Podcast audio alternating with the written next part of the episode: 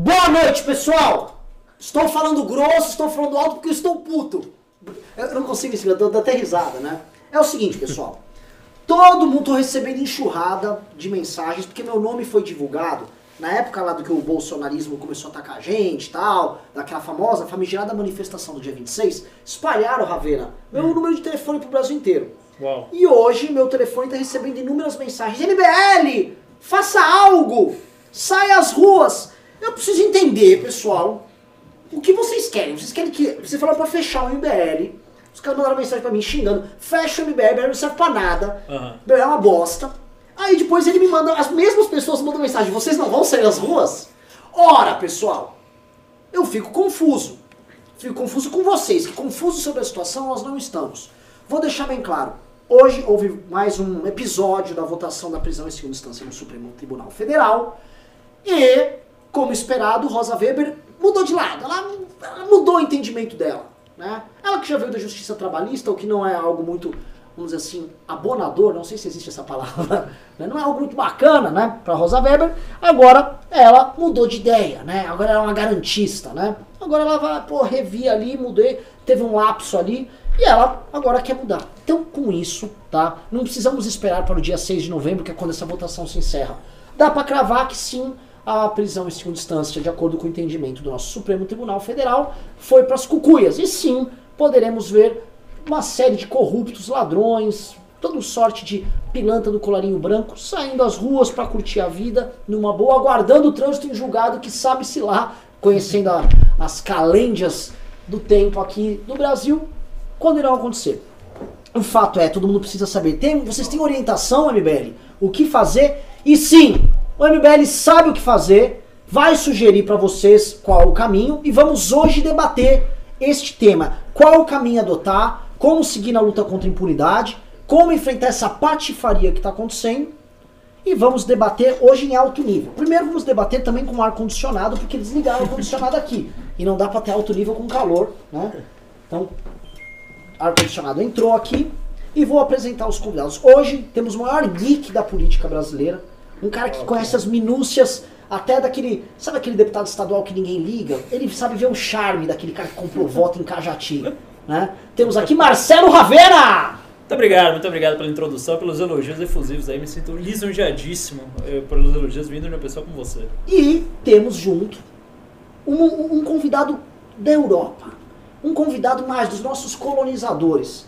João Tiago, líder do movimento Cumprir Portugal. Uma espécie de MBL de lá. Informação que vai ter muito trabalho, que os socialistas venceram novamente lá. Está no Brasil, vai participar de alguns MBL News aqui com a gente. Vai viver um pouco essa crise para poder importar os métodos do MBL, levar para Portugal e contaminar né, o Portugal com toda, com toda essa podreza do MBL lá tal. João, bem-vindo aqui. Muito obrigado. Sinta-se à vontade. O problema do MBL News é tranqueira, tá? Então é o Sim, seguinte, senhor. vai vir gente aqui falando merda, você vai responder, a gente vai xingando todo mundo, vai dando certo ao longo do caminho. O importante é, nós vamos trazer, você não está muito a par desses detalhes da crise política brasileira, mas nós vamos fazer uma coisa que brasileiro adora, que a gente vai contar, olha a merda que a gente tá e vamos pedir para você comentar. Pra ver se é normal. Desafio Vocês certo. colonizaram a gente, vai que é igual lá. É ou não é? Aliás, muita É, gente. somos do mesmo sangue ainda. Pois é, mas É, assim, é que eu acho que são os mesmos. É que eu acho que algumas coisinhas estamos inovando aqui. Ainda que o Gilmar Mendes goste muito de ir pra Portugal. né? Acho Muita gente que atribui, inclusive, o fracasso brasileiro à proclamação da República, né? Acham que era melhor a gente seguir na linhagem ali do, do Dom Pedro I, Dom Pedro II e continuar ali com os portugueses ah, tomando conta daqui, né? eu, eu sou dessa linha. A proclamação da República foi, uma- foi um suicídio que a gente Golpe. cometeu. Foi um golpe, Golpe. o famoso golpe de 89.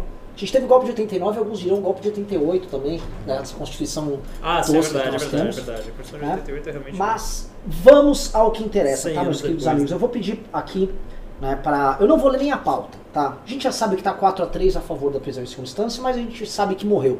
Senhor Marcelo Ravena, Sim. eu quero aquela tua análise para quem tá assistindo aqui entender. Morreu. Vai, vai ter fim da prisão em segunda instância? Como é que foi o voto? Como é que foi a participação e como você vê os desdobramentos políticos disso? A bola é sua. Muito obrigado, ah, Renan, pela sua oportunidade de falar aqui. É, eu acho que primeiro a gente tem que pensar que o STF não está decidindo ah, se vai poder ter prisão em segunda instância ou se não vai ter prisão em segunda instância. Ele está somente interpretando o texto constitucional. E o texto condicional, uh, isso não é questão de você gostar ou não do texto, mas ele é indúbio quando ele fala que ninguém será considerado culpado até uh, uh, o trânsito julgado da sentença penal condenatória. Né? Então, o texto constitucional ele fala isso no artigo 5 que muita gente considera o mais importante, que trata de garantias e direitos fundamentais. Ele fala que ninguém é culpado até o trânsito em julgado de uma sentença penal condenatória.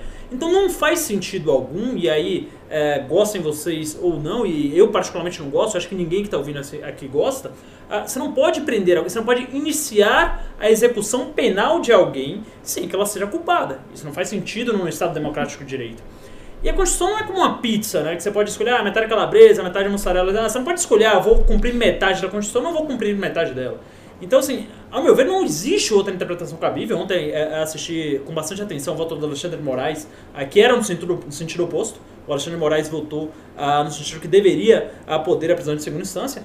Mas, sinceramente, são argumentos que, ao meu ver, não param de pé. Né? É, é, ele compara ali a, a prisão início a, de uma sentença a, de privação de liberdade com uma medida cautelar. Uma medida cautelar, quer dizer, uma prisão preventiva, uma prisão temporária, etc., você toma quando o cara tem ah, uma, um risco de cometer aqueles crimes, é que eles chamam lá, um texto bastante vago, inclusive a herança da ditadura, que é o risco à garantia da ordem social. Ah, quando você tem o risco da garantia da ordem econômica, então o cara tá roubando e se roubar mais o país vai quebrar, então pô, prende esse cara e depois a gente vê. Mesmo que ele não seja culpado, depois a gente repara. Uh, se tem um risco de aplicação da lei penal, ou seja, se o cara pode fugir para Portugal, por exemplo, que aliás seria um excelente destino ali, as praias do Algarve, uh, para um, um, cara que Lisboa, comete um crime ali, é. Lisboa, o Porto, também é. belíssimo ali, prefiro até Vila Nova de Gaia, ali do outro lado da ponte, acho que é até mais charmoso. Passando pela Madeira e os Açores, agora? Ah, Madeira. Os Açores, as sim, ilhas. com certeza, com certeza. Passando ali pela Ilha da Madeira, terra de Cristiano Ronaldo, seria um belo, belíssimo destino. Mas assim, quando não há nenhum desses riscos, não há de se fazer uma prisão sendo que o cara não é considerado culpado. Isso é, é, é isso que diz o texto condicional de maneira indúbia, né, de maneira ali claríssima e mais do que isso, ele coloca é, é, é esse dispositivo no artigo mais importante da Constituição, que é o artigo 5 que trata dos direitos e garantias fundamentais. A partir daí você entra no outro problema. Então, o Supremo ele está errado em fazer essa interpretação? Na minha opinião, não. De jeito nenhum. Aliás, eu acho, me espanta muito esses três votos ah, pela execução penal logo após a segunda instância. É, é para mim é assustador, né? porque eu não vejo margem para interpretar de outra forma. O que é que a gente tem que fazer? Reformar a Constituição? Aí chega a pergunta mais grave. Acho que a gente tem um elefante na sala muito grande. Porque ah, o, o, artigo 5 é uma cláusula pétrea, né? Acho que, no, se não me engano, no artigo 82 ela fala quais são as cláusulas pétreas, ela não pode ser mudada. Né? Ele só pode ser mudada se for para endurecer ou para, enfim, colocar mais garantias. Então, se você essa é uma tese do Pavinato que eu discordo bastante. Ele acha que se você antecipa a culpa, se você é, considera alguém culpado após o trânsito ah, na segunda instância, você está endurecendo a lei. Mas na verdade você está retirando garantias, o que para mim seria absolutamente inconstitucional. Então é um elefante na sala gigantesco. Acho que a gente está é, é, ali numa situação é, terrível e que a única solução seria mesmo a nova Constituinte. Não tem como, à luz do texto que a gente tem hoje, ou a gente rasa a Constituição e foda-se porque a opinião popular está pedindo, ou porque isso, uh, ou a gente faz uma PEC que, na minha opinião, seria absolutamente inconstitucional, porque trata-se de cláusula pétrea, ninguém é considerado culpado até trânsito uh, uh, em julgado sentença penal condenatória, está no artigo 5 então a cláusula pétrea não pode ser modificada, ou a gente convoca a nova Constituinte, que, na minha opinião, é, é uma saída drástica, uma saída quase de ruptura, mas é a única saída que tem.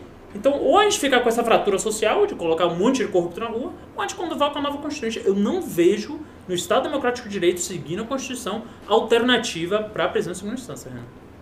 Vamos lá. Eu, vou, não, eu vou, não vou jogar essa questão técnica da, da legislação brasileira aqui pro, pro João Thiago. Eu vou colocar o meu ponto aqui, não digo um contraponto ao, ao que você colocou, mas eu vou elaborar o problema, vou elaborar o drama. Né? De fato, é, a nossa Constituição é clara com relação a isso e não dá pra gente fazer grandes malabarismos. Né? Mas a nossa Constituição, ela, se a gente for olhar tudo que está colocado lá, ela não é interpretada a contento e você tem legislação infraconstitucional e você tem interpretação Sim. dos tribunais para manter. A nossa Constituição, por exemplo, garante saúde universal a todos, ainda que não seja Sim, uma direito e garantia individual, a gente é obrigado a conviver com a realidade dela. E a realidade dela é que, desde o início, desde que ela foi implementada, ela continuou com uma tradição, que é uma fonte do direito, Sim. de prisão em segunda instância. Essa tradição que já vinha anterior a ela, ela continua de 88 para frente até 2009. Sim. Aí em 2009 você tem um entendimento. Sim. Não, veja bem, tem que esperar e o trânsito aí julgado. volta o entendimento anterior em 2012. Ah, se não me engano. 2016. 2016. Aí volta 2016. Por coincidência, não você tem um disparo no- nos números de homicídio no Brasil, aquela curva que está subindo na década passada, de 2009 em diante, ela começa a apontar bastante para cima. A gente começa a bater os nossos recordes de homicídio e por coincidência de 17 para 19, com o retorno, Volta ela volta a cair, né? Ela influencia em outras áreas. O clima de impunidade é influenciado sim, por sim, isso. sim, sim, sim. E esse é um, é um ponto. E o outro ponto é, a Corte Constitucional Brasileira, mais do que tratar de matéria constitucional, ela trata de matéria essencialmente política. Sim, E tratando de matéria essencialmente política, eles sabem que isso aqui é um julgamento hoje muito mais político do que técnico. certo. E essa interpretação política, ela está, só está sendo trazida à tona hoje por conveniências políticas de um arranjo político determinado, Certo. que faz com que eles estejam enfrentando a Lava Jato. A Lava Jato se encontra num momento de fragilidade, desde a da Vaza Jato até o desmonte que o Bolsonaro, a gente tem que falar, o Bolsonaro fez o desmonte na PF, Aliás, eu tenho desmonte uma no dúvida, desculpa te interromper. O Bolsonaro é a favor ou contra a prisão em segunda instância? Porque parece que ele tweetou falando que era a favor da prisão em segunda instância, depois teve que apagar o tweet, pediu desculpa pelo tweet. Ele Foi é a isso. favor ou contra? Eu vou te mostrar o pior aqui, Porque tá? assim, eu, eu, eu falo assim, o pessoal já fica aqui me chamando de comunista, de que eu quero, ah, ah, ah, enfim, é, que fique corrupto na rua. Eu quero saber do presidente, o presidente é a favor ou contra? Eu vou, eu vou, eu vou pedir pro Riso pegar, pra ser mais claro. O, o Riso está com os prints dos movimentos ligados ao Bolsonaro? Vou pegar agora, já que você pediu. Então o Riso vai colocar isso no ar enquanto ele vai responder você com esses prints. Mas o Bolsonaro fez uma, o Bolsonaro tratava disso na campanha e ele largou mão agora depois do nosso famoso acordão que a gente comenta tanto. Ah, Mas é, a, a, a, a corte está sendo casuística. vamos A corte está agindo de forma completamente política. Ela não está olhando se fosse é, a- o clamor dos negros que estão na, na- na cadeia. Não, então, não tem não, clamor não, nenhum. não. Ali eles estão agindo de forma casuística. E eles sabem, eh, diante das motivações políticas deles, as implicações políticas do que eles estão fazendo. Sim, A gente também sabe. sim. né? É, tudo me é lícito, mas nem tudo me convém. Não é muito conveniente nesse momento de clima político completamente tenso, esgarçado, você botar mais lenha na Sim, fogueira. sim. Né? E eles sabem com que eles estão brincando. E isso nos preocupa. A gente até botou o título aqui, eles querem guerra, o título do nosso programa, porque quem quer guerra? Você tem hoje os influenciadores do Bolsonaro falando de tanque, falando de militares. O Alan dos Santos falou hoje assim. Porque eu tenho, eu tenho visto coisas no sentido diverso. Eu também eu, ah, ah, tenho visto influenciadores do Bolsonaro falando, gente, calma, não vamos se revoltar, tá tudo bem, tá, Tá. tudo normal, não ataquem o STF. Mais ou menos. Você- não, fa- não, não convocaremos manifestações, ou seja, É. não faremos nada. Não obstante, Alan dos Santos manda foto dos generais se reunindo. Vocês sabem por que eles estão reunidos? Ah, ele, ah, teve isso? Eu não Teve vi, agora, não vi, não vi. coisa de meia hora. Ah, é, não vi. Então ele, ele publica isso, coloca isso pra andar. E na maior, tranquilão, eles ficam, ele assopra de um lado e esquenta do outro. A esquerda, que é pau, que é Lula na rua, o Lula já avisou que se for solto vai fazer uma caravana pelo Brasil. Uhum. né? E você tem essas manifestações que estão rolando, rodando na América Latina, que podem ah, vir influenciar aqui. Você tem o pessoal do Supremo que sabe as consequências. É, o ponto que eu coloco é, esse aqui não era o momento, sabe? Esse aqui não era o momento para o Supremo estar tratando disso. Sim, sim. E ah, esse tipo de discussão, eu já vi eh, advogados, já vi juristas comentando que sim, você pode criar matéria através de PEC. Você pega aquele princípio que está no artigo 5 e você regulamenta ele através de uma PEC. E você. Que é a PEC 410 que está rodando, que tá. Isso não seria visto como um inconstitucional Supremo? Porque você não está retirando. Porque o, o que fala a cláusula Petra, né, ele não fala é, especificamente em relação ao artigo 5. Ele fala que você não pode mexer nas garantias de direitos individuais. E o quinto é todo sobre isso. A partir do momento que você fala que o cara é culpado antes do trânsito julgado da sentença condenatória, você não está retirando a garantia de direito? Mas você tem as aplicações disso. Você tem, por exemplo, uma prisão preventiva que você está tirando o direito do cara, mas você está Por antecipando. motivos Ma- específicos. Mas porque você está regulamentando uma norma constitucional. Sim. O, o que eles estão buscando na, na PEC 410 é isso. Eu não li o texto ainda pra opinar e É, também nem você o nem esse princípio gabarito e técnico você- pra opinar, né? Mas- É, esse é o tipo de discussão, ninguém, ninguém nosso aqui é jurista, mas eu, eu fui atrás da PEC porque a gente falou o seguinte, em vez da gente ficar, você que está nos assistindo, xingando o. Supremo, Fala pro Congresso. vai falar com o Congresso. É factível no Congresso você ter dois terços de pessoas, quer dizer, três quintos de pessoas ah, querendo mu- mudança desse entendimento, sendo que grande parte deles está ali na linha de fogo, Em condições normais de temperatura e pressão, não. mas numa pressão muito maior. é- A não ser que surja essa pressão maior, que é o que a gente vai convidar o pessoal a fazer. Eu vou passar a bola agora pro João Thiago. João Thiago, para vocês entenderem, português, português de Portugal. E ele tá vendo aqui, ele chegou aqui no Brasil, o Salsicha, meu irmão, começou, chegou, ele veio aqui, veio conhecer a política aqui, veio levar técnicas para Portugal e já chegou no meio da crise danada. Você é chegou no meio da, da confusão, né? Portugal tem lá suas aventuras, teve o seu Sócrates todo atrapalhado Sim. lá tal. Agora minha pergunta é, como é essa questão da impunidade, combate à corrupção lá e como você vê em comparação com aqui Portugal? Olha, eu acho que a grande diferença é uma grande reação por parte da, da população no Brasil que não se vê em Portugal. Um, já se viu mais uma reação mais agressiva por parte da comunicação social. Uh, hoje em dia, nem tanto, mas por parte da população as pessoas parece que não se interessam muito por, por pela questão da impunidade e isso é preocupante, como é óbvio. Um, aqui no Brasil, a percepção que nós temos é que as pessoas são muito mais acesas e, e reagem uh, a esses problemas que acho que têm de ser combatidos. Não? É? Sim. E agora, você acha que a percepção de impunidade lá é tão grande quanto aqui? Eu acho que não é tão grande. eu acho que. Eu não conheço muito bem a política aqui em Portugal, aqui no Brasil. Um, a ideia que nós temos é que no Brasil há um sentido de impunidade ainda maior. Uhum. Isso porque há um nível de criminalidade também muito maior do que em Portugal uh, e essa nossa percepção tem, tem como base esse, esse argumento. Um, agora, a verdade é que hum, os donos disto tudo em Portugal continuam sempre a ser os mesmos. Uhum. Um, e a verdade é que a impunidade começa a ser uh, discutida, começa a haver alguns resultados, mas ainda não ao nível daquilo que já começa a haver no Brasil. Uh, por exemplo, o Lula já foi preso, Sim. o Sócrates para ser preso ainda vai durar uns, umas décadas. Sim. Um, tem muitos escândalos uh, em torno do Sócrates, não tem acompanhado? Sim, o, o, o processo marquês uh, está muito indexado com algumas coisas no, no processo do Lava Jato, uhum. algumas relações da PT com a OI.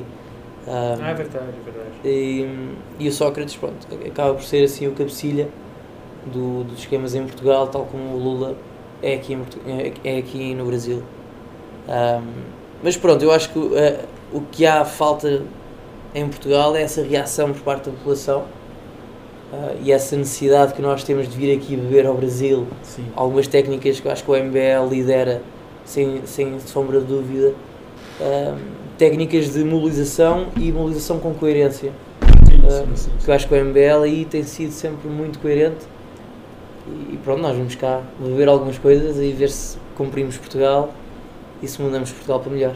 Isso aqui é bem interessante, pessoal, porque é, de certa forma o que acontece no Brasil é, é, é, pioneiro se a gente for comparar com grupos de pressão política nos Estados Unidos. Os Estados Unidos sempre foi vanguarda, os Estados Unidos está alguns anos atrás aqui, porque você que está assistindo brasileiro é tarado. O Brasil fica mexendo nessa bagaça aqui, tec, tec, tec, tec, ficar inovando. Acho que a única área no mundo que o Brasil está inovador é essa.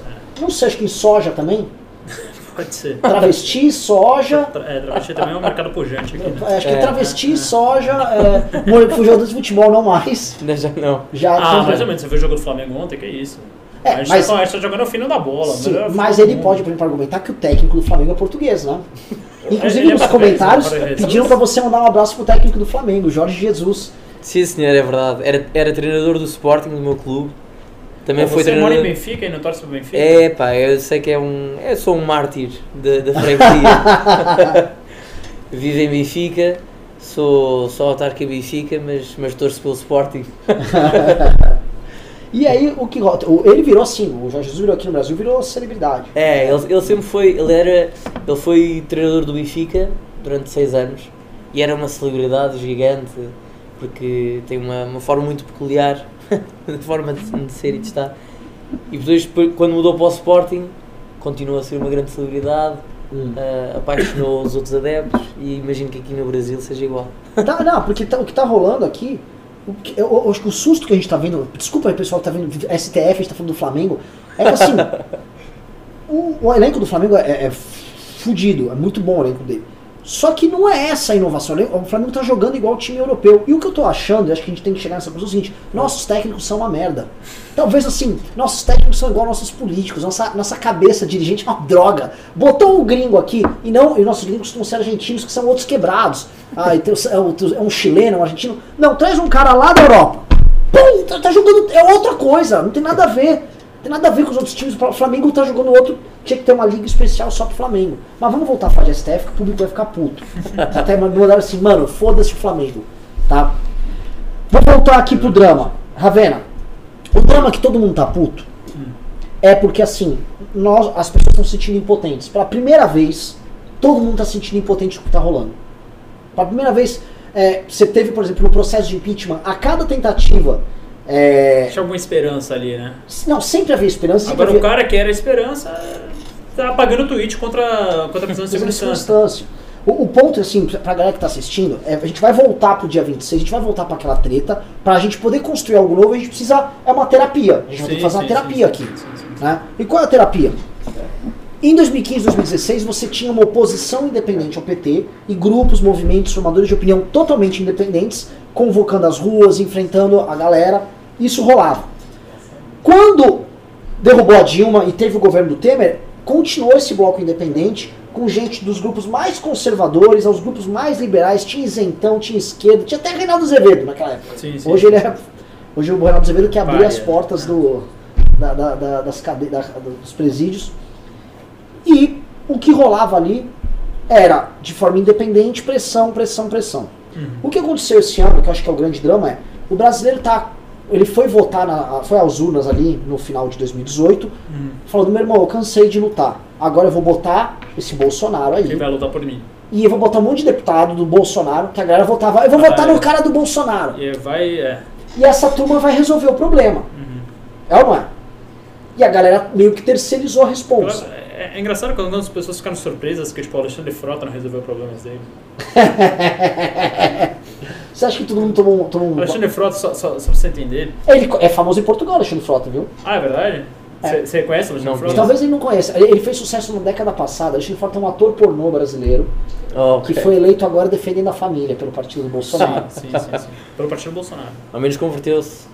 Não, ele, não. Ele, ah, okay. ele, ele, ficou quatro meses apoiando o Bolsonaro, aí ele abandonou a direita, é. foi para o Partido Social Democrata e agora é oposição. Okay. Exato, Mas ele manteve os é coerente, 180 mil votos que ele teve. 180 mil votos. O terceiro mais votado do partido. Só perdeu pro filho do Bolsonaro e para a mulher que falou que era Bolsonaro de saias. É. E que também já não é mais. É, ela também abandonou o Bolsonaro. Pra você ver o drama que tá aqui. Então as pessoas. que está rindo aí?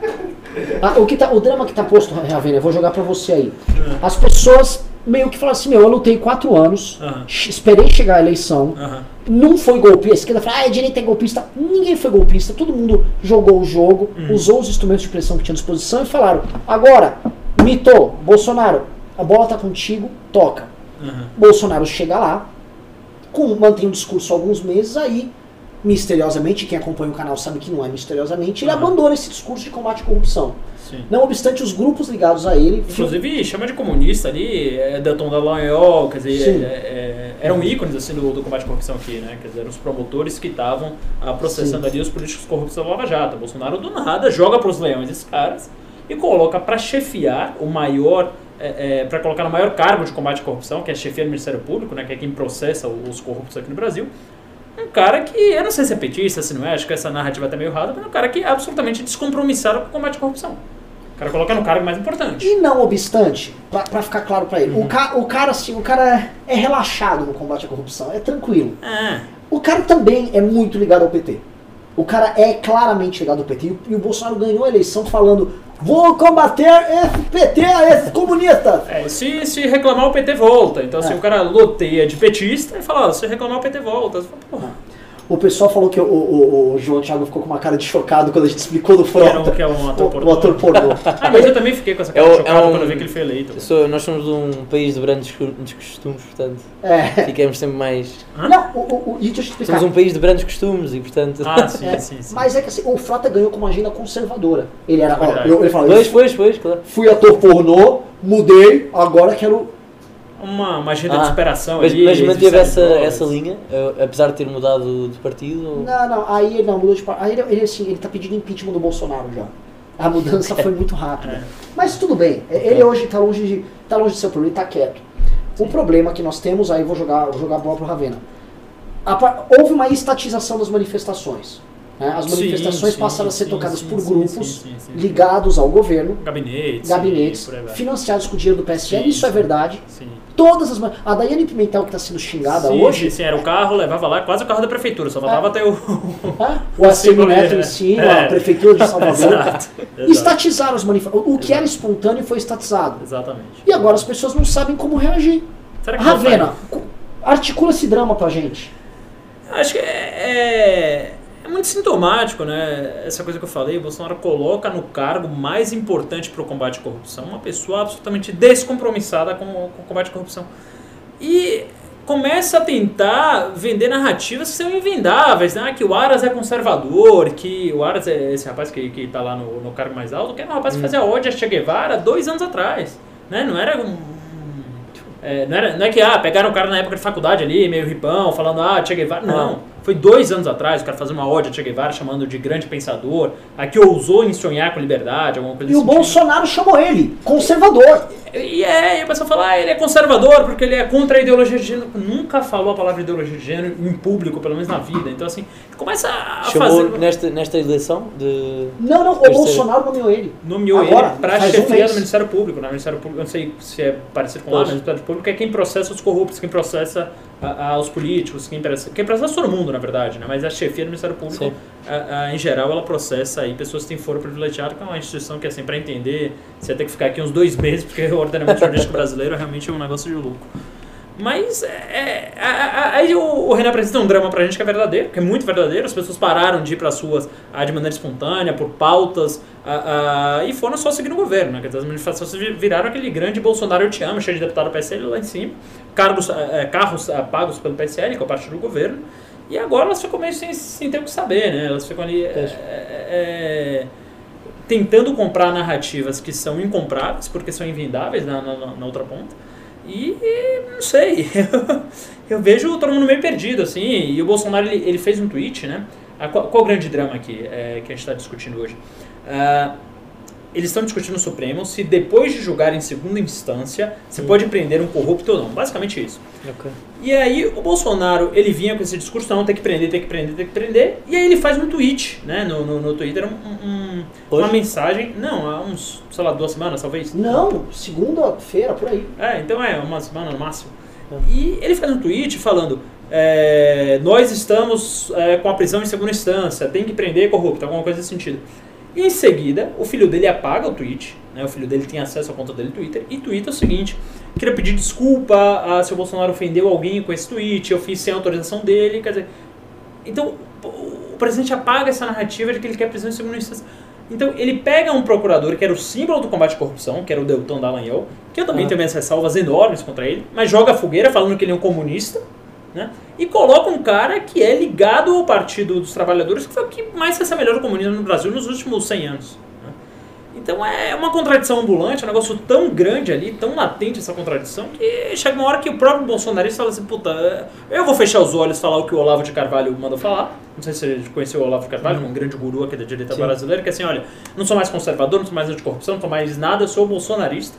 Ou o cara adota essa postura, ou o cara que é um pouco mais crítico, no mínimo ele fica com um pouco atrás da orelha. O cara fala, puta, o que é que eu tô fazendo aqui defendendo esse cara? O né? que, que, que, ele tá realmente fazendo pela corrupção? né? E, inclusive tem um meme aí muito bom ah, que eu vi eh, eh, no Twitter, que era um, um cara que ele pega um, tá, tá chegando no metrô, né, um trem, e aí quando o metrô tá parando, ele vai ali e finge que tá parando no metrô. E aí depois quando o metrô tá indo, ele vai lá e empurra o metrô como se ele estivesse empurrando o metrô. aí falando que era o Bolsonaro eh, diminuindo a criminalidade do Brasil e depois o Bolsonaro aprovando a Previdência, assim. Então é isso, assim, ninguém sabe o que ele tá fazendo, tá lá no Japão comendo miojo, aliás, é, veio uma crítica muito boa também, que é, ele postou ele no Japão Ele tá na a... China agora, viu? Ah, mas enfim, ele tava no Japão com... Na, com- na China capitalista. Ah, sim, teve essa da China também. Mas ele tava no Japão com um saco de miojo assim na mão, falando, porque a Veja falou que, a Folha falou que ele não tava comendo comida japonesa, tava comendo miojo, e com um negócio de miojo na mão, isso aí, dessa vez Miojo, não foi fake ele, miojo é Mas lamen. Um, é, um, Lamen macarrão instantâneo instantâneo, de, de um Sim, real, sim, sim, assim, sim. um negócio bem, é, bem básico. Então, assim, é um cara que ele é orgulhoso da própria ignorância, né? Porque uma das partes culturais, você obviamente sabe muito bem disso, você ir para outro país é conhecer novos sabores, é conhecer. Por mais que você não goste ali de uma coisa ou outra, você pelo menos Mas conhece é, alguma coisa é. da cultura. Ele tem orgulho da própria ignorância, ele mostra isso e fala: olha, eu vim aqui pro Japão, mas estou comendo miojo. E assim, tira aquela foto e o eleitorado dele gosta. Né? Gosta daquela ódio à ignorância, né? Aquela, ah, vou para qualquer lugar, não vou comer a comida local, não vou experimentar novas culturas, não vou experimentar novos sa- novos sabores, eu sou Até porque ignorante isso não, é, mesmo. isso não faz muito parte da nossa cultura, não é? Quer brasileira, quer portuguesa. De... A nossa cultura, supostamente, é, é uma cultura muito mais aberta e Sim, acho que claro. E o cara vai pra lá e fala, basicamente, eu tô aqui comendo Ruffles, assim. Então é uma ode à ignorância, né? Ele se orgulha daquilo. Então é realmente assim, eu não, eu não sei o que falar, cara. Não- eu, não, eu não tô nem decepcionado do Bolsonaro, porque eu não esperava mais disso dele, nem esperava menos. Acho que a equipe econômica tá contento, que é o que eu mais ah, ah, me importava, votei nele principalmente por isso. Mas o resto, assim, é um desastre seria anunciado. O que você acha, Renan Santos? Vamos lá, a gente colo- enquanto estava falando aqui, a gente colocou no ar o tweet do Carluxo, tá? Acho que já, já foi retirado aqui. Eu só tô mandando aqui pro Quer que volte? Não, não, não precisa, mas assim, o tweet do Carluxo vai na linha que você colocou, tá vendo? Né? O quê? É, é isso, o Carluxo pedindo desculpas ali e tal, dando, dando uma fugidinha. E pra pessoal entender, o, o Riso, por favor, coloca no ar aí o Ah. meme, o- a declaração no Twitter do pessoal ligado ao Bolsonaro sobre manifestações sobre isso, por favor. Pera, Coloca, que eu vou ter que colocar. Prestem atenção. Essa é a turma, a turma do dinheiro público, que falou: não, não, não precisa de MBL, não precisa de vir pra rua, é só ficar com a gente. Eles organizaram manifestações puxando o saco, né? Se submetendo ao presidente da República. E veja só, vou ler aqui, ó. Todos estamos indignados e revoltados com o julgamento do STF, todos nós. Mas é preciso de calma neste momento. Não é hora de manifestação. Pô, Rizô, não tô conseguindo ler. Tudo que a esquerda quer. Puta que pariu, eu É sempre lendo. esquerda, Eu né? tentei E o PT. tweet pra, pra você. Tá, O cara já Vai, meteu e o vai, PT vai. aí. Tudo que a esquerda quer é um motivo para iniciar um tumulto. O trabalho deles é ordenado e não podemos cair nessa armadilha. Ah, é a esquerda! É o PT, é a sempre esquerda, o PT. é o PT.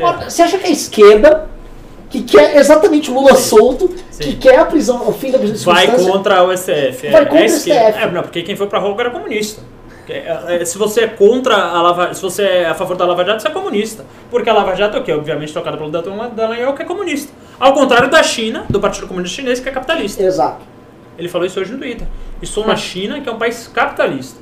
Ah, agora o Deltan Dallagnol é comunista, o Renan é comunista, o MBL é comunista, todo mundo é comunista, mas a China, que é o Partido Comunista Chinês, é capitalista. Então assim, é um, é um negócio que não, não faz. não começa a fazer Como, sentido. como eu já ouvi muitas vezes também no Brasil dizerem que, o- que Portugal é o exemplo de um país socialista onde o É. comunismo deu certo. Ah, isso eu já ouvi. eu- ah, isso é, é, tem um exemplo claro. Quem falou isso foi o Zé de Abreu e, o, e aquele Pedro Guimarães. Um Ah, ator sim, da Pedro- Globo. Pedro- Pedro tem um ator da é muito- Globo, muito famoso. bem esquerdista, famoso. Ele foi pra mora em Portugal. Portugal, né? É, ele tá morando em Portugal. Mora em Portugal. E aí ele volta pro Brasil. Ele Tem havido que- muitas comitivas de jornalistas a irem a Portugal Sim, com esta retórica de vão, vão entrevistar eh, deputados de esquerda isso. e perguntar ah, como é que isto está em Portugal, como isto é o exemplo. E o, e o que eles estão argumentando é o seguinte: Portugal é o socialismo que deu certo, tá tudo. Assim, Portugal resolveu o problema. Tanto que antes da eleição agora, vieram com uma onda de fake news aqui.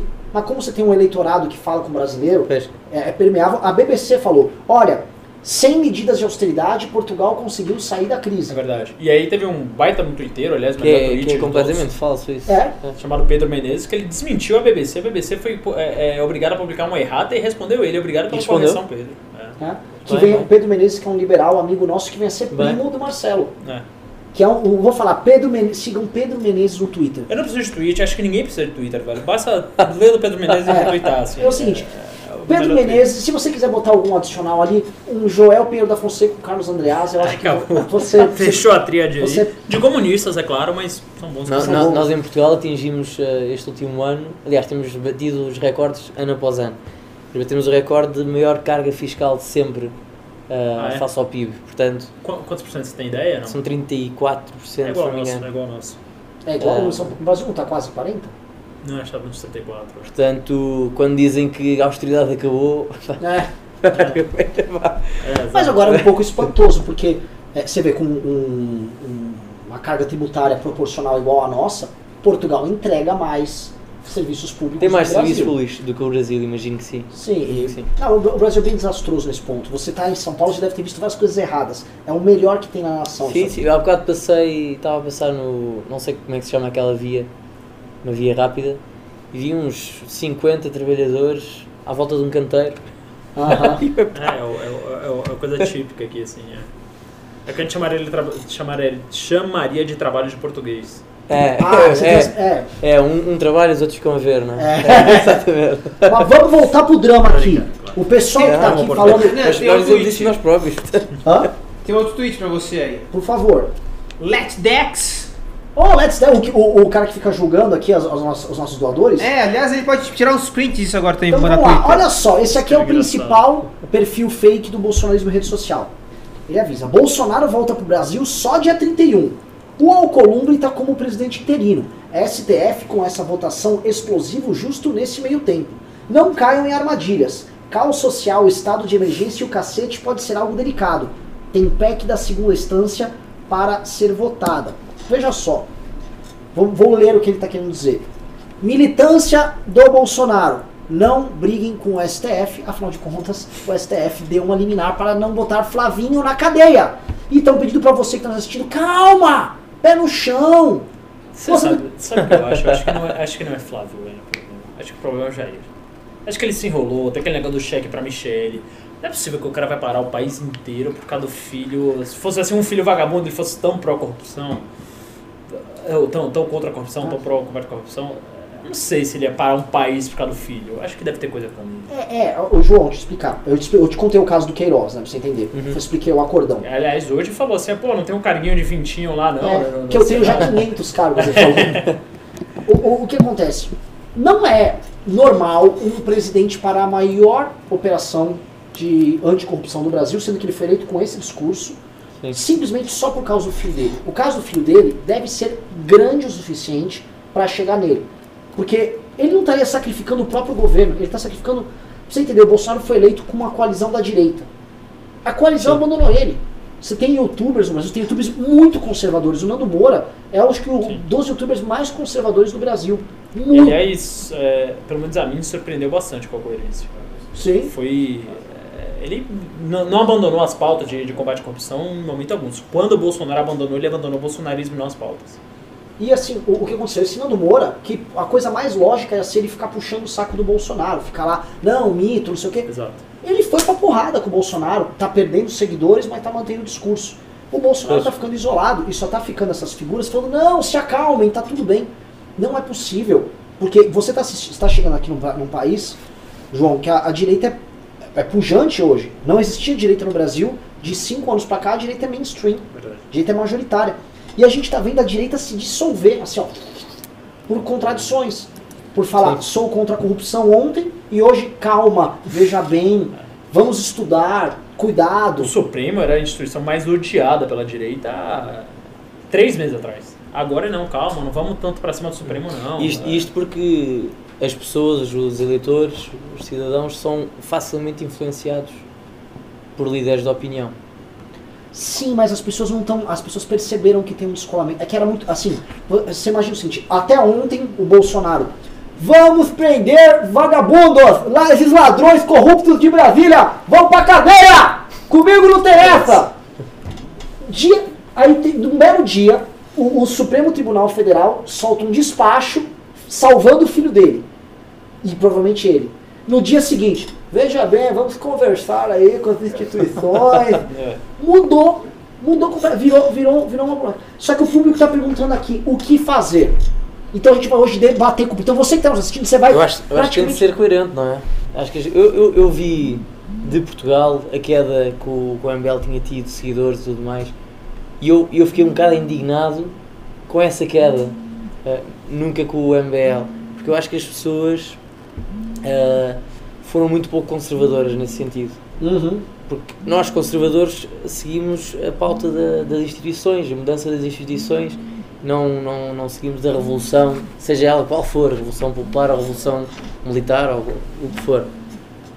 E eu, eu, eu achei que aquela queda gigante de, de- de seguidores que o MBL teve foi uma queda completamente hum, absurda, não, não foi.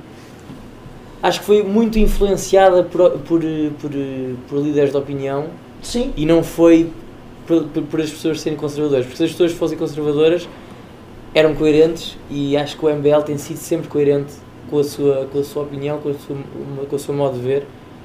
E eu acho que o MBL não merecia isso. Acho que o MBL merecia Olha, eu, uma, uma, um- uma reação por parte das pessoas agora muito diferente. eu acho que tem, tem uma música aqui no Brasil, famosa, uma marchinha de carnaval, chama Você pagou com traição a quem sempre lhe deu a mão. As pessoas trataram o MBL dessa maneira porque tem um problema. Não existe no histórico institucional do Brasil instituições não públicas que, que não sejam adesistas. O brasileiro é adesista. Sim. Se há governo, estou dentro. favor, é. Então, assim, se eu, se eu sou uma instituição de direita, se há um governo de direita, eu tenho que aderir. Mesma coisa com a esquerda. A ideia de você ter uma instituição independente que vai cobrar o governo independente da matri- matriz ideológica é muito nova para o Brasil. Nossa, só, só para ilustrar um caso, a gente é um dos partidos mais tradicionais aqui da, da política brasileira, se um dos dois mais tradicionais.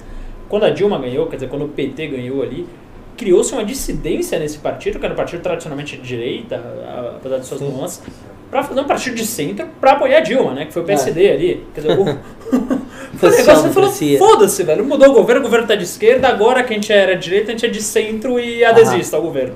E era o maior Então, assim, partido do Brasil. É. Naquela época já não era mais, mas ele era o terceiro é, maior é, partido. É, mas enfim, era o partido que disputava o Arena quando entrou no MDB, assim, foi historicamente assim, um partido super importante. É. E aí o partido simplesmente falou, não, agora mudou o governo de, de direita para esquerda, mudou o partido também de direita para esquerda. E foda-se. E dane-se tudo. É? Agora eu só Mas- desisto, agora eu quero meus cargos, eu pego Eu três, acho, eu quatro acho que o, o que tem mantido sempre o Brasil como um país diferente sempre foi a união do Brasil. Foi isso que fez com que o Brasil fosse diferente de qualquer outro país de, de- hispânico, não é? Sim. Eu acho que o Brasil precisa de se de manter unido nesta ótica conservadora. Eh, E eu acho que o MBL tem sido muito coerente nisso. Ahm, E eu, eu, eu tenho algum medo disso, que é o Brasil dividir-se. Uh, se calhar já não de forma territorial, mas de forma ideológica, e isso é mau para o Brasil. O Brasil tem um desígnio muito importante no mundo e, e eu acho que o Brasil precisa de se manter coerente, precisa de manter conservador. É, E- Esse é o grande desafio, João. É. O desafio nosso é o seguinte, se a gente conseguir manter a coerência no discurso e não fazer igual a esquerda fez, que era assim, a esquerda no Brasil, até o Lula chegar no poder, ela era profundamente anticorrupção. Todas as campanhas anticorrupção Pois. eram tocadas pela esquerda. Ela chegou no poder, a esquerda passou a defender todo escândalo, tudo qualquer... Não, não, não, veja bem, o Lula É como roubou. o livro, o livro da Quinta dos Animais, não é? Exato, exato. O que que acontece? Passou aí, todo mundo falou, né, a esquerda, a esquerda, ela passa pano, passa pano é um termo que a gente usa aqui, a, a esquerda é leniente com corrupção. Chegou a direita no poder. A direita chegou no po- poder, quando vai, começa a ter os Pimbaçou. escândalos de corrupção, e aí a direita tem que Ah, coloca a capa isso. da Stue aí, vai, Riso. A capa da Stue tá maravilhosa, velho. Então, eu vou, eu vou chegar, o pessoal quer saber o que fazer, né? Tem até um famoso livro do Lenin, O que fazer. O que fazer, meus amigos, o que fazer é o seguinte. Existe hoje, e o Ravena pode debater aqui comigo, que é, tem pontos interessantes. Existe hoje a PEC 410 barra 2018, que está na Câmara dos Deputados. É a PEC que regulamenta a prisão em segunda instância. Ou seja, ela coloca no corpo, no ordenamento jurídico brasileiro, a prisão em segunda instância. Ela regulamenta o que está presente na Constituição, altera e torna aquilo, beleza, passível de ser implementado ali pelos nossos ah, juízes.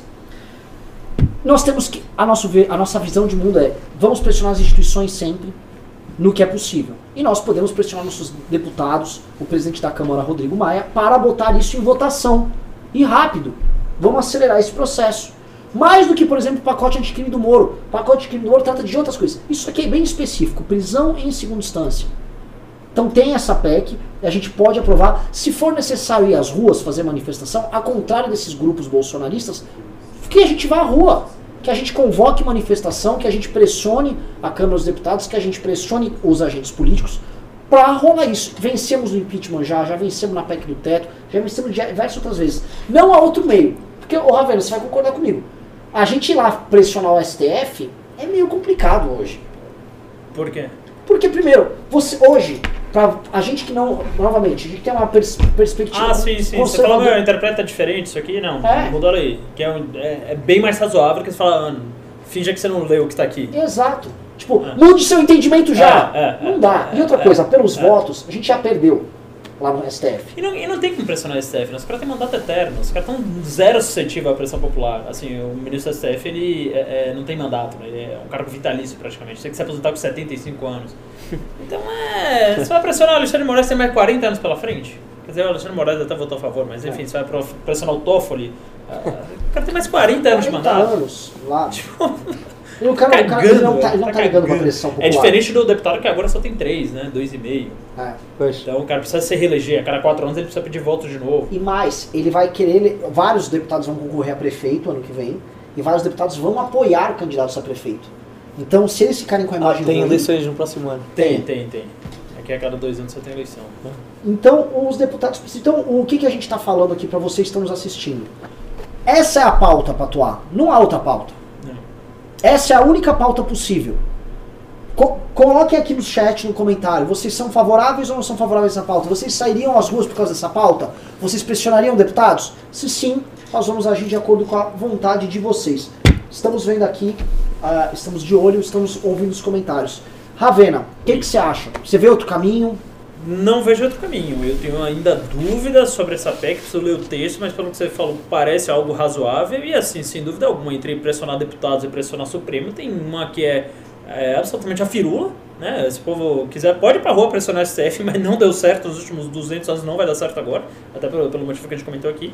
Você tem outro caminho que é pressionar os deputados, que é o que você falou. Agora eles, eles são sempre na mira, né? porque a cada dois anos tem eleição. E para eles, o mandato deles acaba dali a dois anos e meio, a quase três anos. Então, é, é, é para eles, é, é eles são muito mais suscetíveis à pressão que o resto do povo. Então, certamente é um caminho muito melhor. É, já falei que acho que o texto não deixa dúvida, o texto constitucional atual não deixa dúvida de que é, a prisão de segunda instância é constitucional. Então acho que tem que mudar o texto de qualquer jeito, independente de quem seria mais suscetível à pressão ou não. E você soma isso com um Congresso mais suscetível à pressão, quer dizer, você vai ter mais resultado do lado das duas formas, então certamente é o melhor modo de atuação. É, eu acho que está na hora ah, de convocar a, a população contra isso, sim. É, discordo aí dessa visão do- desse pessoal que fala, ah, é convulsão sexual. Acho que eles estão um pouco com medo de ficar um negócio meio Chile aqui, né? Que todo mundo toca fogo em tudo e ficar meio niilista e tentar destruir tudo. Agora, é, eu acho que tem esse risco, mas também é inevitável, né? porque o cara que chega lá falando que vai combater a corrupção faz essa pataquada toda. O cara muda radicalmente o tema ah, ah, ah, que ele foi mais é, vivo na campanha, né? que, que, foi o que deixou ele lá, né? que sempre foi, ah, o vagabundo aí na minha mão, vão sofrer, não sei o que, não sei o que, não sei o que. Aí chega lá, tem um filho, tem rachadinha, tem não sei o que, tem cheque suspeito, tem um monte de, de, de suspeito de corrupção. Chega lá, coloca um cara descompromissado com outra corrupção. Então, assim, eu realmente eu, eu entendo o medo da, daqui virar Chile. Ah, acho que a gente não tem esse perfil de sair tocando fogo no hospital e, e todo tipo de coisa, e ficar realmente numa, numa batalha nesse sentido. Mas eu também não julgo se as pessoas realmente ficarem descrentes com tudo. Porque o cara que chega lá pra resolver o problema, a última esperança, os caras falam, quer saber, foda-se, vamos colocar um meme lá, porque pelo menos esse cara vai lutar contra a corrupção. E chega lá, o cara é ou tão corrupto ou mais, ou mais do que os antecessores, que querendo ou não, a, a Dilma ficou sete anos, seis anos, e o que se tinha dela, talvez uma ação ali de improbidade, assinou passadinha sem ler, deu uma pedalada aqui e ali, mas nunca ouviu se falar de rachadinha de Dilma, de não sei o que, de funcionário fantasma nisso, de, é, é, é, enfim, de cheque para esposa. de- é, essas movimentações tão mais estranhas no governo Bolsonaro que estavam no governo Dilma. É fato. É, Isso o- é fato. Só pra entender que pode, ser, pode sempre aparecer aquele cara que vai recortar e falar: "Ah, olha, a Dilma ela cometeu crimes de outra ordem. Sim, Tá. inclusive mais graves que a rachadinha. Sim, você, mais é, graves. você faz a pedalada que muito mais A, graves. a, a- a corrupção comezinha do dia a dia, essa, essa, essa corrupção mesquinha do, da rachadinha, você não via nem nesses seguras ali. É, porque o, o, o Lula, não tenho dúvida alguma, aparelhou, aparelhou ali todos os estatais realmente para roubar. A Dilma pode ter sido conivente, eu acredito que foi conivente com isso, sim. Agora, é fato que tá mais estranho agora no governo Bolsonaro essas coisas vindo do que estava no governo Dilma. O governo Dilma tem todos os defeitos, a pauta econômica, que para mim é algo muito caro, ah, ah, no governo Dilma, para mim é mais criminoso, mais cruel do que essas rachadinhas de Michele, cheque pra cá, cheque pra lá, Queiroz, os cargos, 20 cargos. É muito mais cruel, porque assim você deixa milhões de desempregados, quebra o país, você mata O pessoas uso mesmo. político do BNDES. Uso político do. BNDES, você mata a gente, você mata a gente é, é, é, de verdade, é diferente você desviar ali 20 mil reais, que é tão. É, é, é muito abjeto também, só que eu acho que a Dilma é mil vezes mais nociva ao governo Bolsonaro, não tenho dúvida nem por um segundo disso. Entre o Haddad e o Bolsonaro, eu votaria mais mil vezes no Bolsonaro se tivesse mais mil eleições. Agora, uma coisa é fato: esse governo não é contra a corrupção e muito provavelmente é um governo corrupto. Muito provavelmente o Bolsonaro é corrupto. Muito provavelmente. Porque não é possível, cara. Vamos. é, qu- quando você falava é, é, de Dilma Rousseff, era a mesma coisa. Pô, não, mas o, o gerente é corrupto, o diretor é corrupto, o ministro é corrupto. Não, mas ela não sabia de nada. O Lula, a mesma coisa. Não, mas o Palocci é corrupto, outro foi preso, uma lá na cueca, dinheiro pra cá, dinheiro pra cá, mas ele não sabia de nada. Agora, no caso do Bolsonaro, você vai acreditar nesse papinho? Quer dizer, que o Queiroz vendia carro e pagava pra esposa do Bolsonaro, que o Queiroz é, é, é, tem esses carguinhos aí do nada, que tem rachadinha ali, rachadinha aqui, que é um. É, cara. E que esse cara é contra a corrupção e, faz, e coloca um cara que nem o o Aras. Queiroz era o tal. É o amigo do É Bolsonaro. o operador, é o operador do Bolsonaro. Você tinha cheque. Faz o áudio dele Você hoje. tinha cheque desse cara na conta da esposa do Bolsonaro. Pra gente entender a gravidade da coisa. O- Mas as pessoas estão cientes disso. Estão. Sim, Só que estão, mas as elas querem pessoas- fechar os olhos, elas querem fingir que não estão vendo, elas querem acreditar no Bolsonaro que não existe. Você entende assim? Essas Não pessoas, existe. vou te trazer o drama do brasileiro. Ah, Um dos É revoltante, cara. A galera que tá assistindo aqui, a galera da- do campo da direita, o brasileiro, o brasileiro comum que saiu às ruas pra tirar o PT. Essa galera não quer corrupção. Essa galera tá sendo roubada há muito tempo. Aí o Bolsonaro pinta como uma liderança falando: vamos botar esse vagabundo na cadeia! E aí, de repente, essas pessoas falam: pô, esse cara tá comprando a nossa foto. Ele, ele foi macho, ele falou que tinha que ser falado. E, E foi. E ele foi. Foi. E era, e era isso que as pessoas querem. Isso, que, e que exatamente. essa é a plataforma. Exatamente, sim. É, e ele foi muito claro na plataforma, ele foi mais claro foi- que qualquer um. Pelos vistos, ele não está a ser coerente com, esse, Exato. com essa retórica o que problema, ele. Mas agora vamos pra, pra pessoa, vamos esquecer o Bolsonaro. Quando o Bolsonaro. Aparece essa coisa do Queiroz, e aparece esses dinheiros do Queiroz, e movimentações, assim, muito grandes, muito grandes de dinheiro envolvendo os gabinetes dos filhos do Bolsonaro, o público que elegeu o Bolsonaro ficou assim, pô, mas era eu que falava que os outros eram corruptos. Aí a esquerda, que é a pior coisa que podia acontecer, a esquerda vinha e Fecha. falar, ah, e o Queiroz? Vocês não vão falar do Queiroz? E a esquerda e a imprensa, só Queiroz, Queiroz, Queiroz, Queiroz, Queiroz. Pois e a direita tem de ser. E a direita falou o seguinte, Tem- ou, porque foi aí que rachou a direita pra valer. Porque, por exemplo, você pega o MBL, Sim, tô- o MBL falou, Queiroz não é problema nosso, Bolsonaro que vai explicar o Queiroz. Porque as O Alexandre pessoas... Frota também subiu e pediu a prisão do Queiroz. O Isso, Alexandre isso, Frota isso pediu- já, já explodiu há quanto tempo, o Queiroz? Isso foi desde o final do ano passado, mas assim, no depois da eleição, logo depois da eleição. O que foi uma pena, que as pessoas deviam ter sabido disso antes. Pois as pessoas Ah. ainda estavam meio estavam- com a. Aí ficaram anestesiados durante um tempo, ficaram, ah não, Bolsonaro realmente vai salvar a pátria, só que tem hora que o cara não consegue mais esconder. Quer dizer, ele pediu, o Flávio Bolsonaro, que é o filho dele, pediu para o STF trancar um inquérito sobre ele e Gilmar Mendes trancou. Trancou o inquérito. E aí você vai falar que, ah não, não tem nada. E, e o que é o. Não assim, tem nada. o Gilmar E o louco é a gente. E o louco é a gente. O louco é a gente que é louco. Que falaram, olha, o Bolsonaro é, é- não é contra a corrupção, não. E, e a questão assim, a gente está sendo muito atacado. Você viu que as pessoas pararam de seguir o MBL, porque o MBL estava denunciando isso. O MBL falou assim: não vou sair à rua numa manifestação pro Bolsonaro enquanto essas coisas não tá- estiverem explicadas. Você não pode entregar o seu apoio para um político é, submisso, sem e abandonar seus branca, valores. né? Sa- Sabe a mãe que chega assim, chega em casa, vai lá ver o quarto do filho, aí encontra na gaveta do filho uma seda de maconha. Aí fala, ah não, mas é do meu amigo. Ah, que bom, é do seu amigo. Né? Aí depois chega lá, tem um, um cachimbo de maconha. Ah, não, é do meu amigo. Aí Uma o seringa. É uma seringa. ah, mãe, peguei pra sei lá, onde é que apareceu choveu, caiu da janela aí. E o cara. Aí tem hora que, tipo, velho, o cara já tá ali com 30 quilos, fumando crack, mendigo no meio da rua, o cara fala, "Ai, não, realmente, talvez meu filho use drogas. Né? Então, assim, eu não sei se. Acho que já tem muita gente vendo É. assim, "Ah, realmente talvez meu filho use drogas. E ainda tem gente vendo ali a seringa na sala, o filho sem saber falar nada, completamente com cabelo roxo, já cheio de tatuagem no pescoço, vendendo na TV e olhando assim, Trabalhando não. no, no, no militante coletivo socialista. Exato. E olhando assim, não, a TV deve ter sumido. O cara já apareceu com o namorado em casa. entendeu? Assim, tá bom, meu irmão. E o cara tá ali. É, o cara tá com, uma, O com o cara cabelo tá do Bob ali, Marley já. E a mãe, não! Não, filho não mesmo- usa. É, é um amigo. É moderno. É, Conservador. E o Flávio é, é o amigo, sabe? O Flávio não, é influência dos amigos, mas meu filho não usa droga. Então é. É um, é um negócio, é uma cegueira. Então, assim, o público, é, o público percebeu, o brasileiro comum percebeu, ok, isso está errado.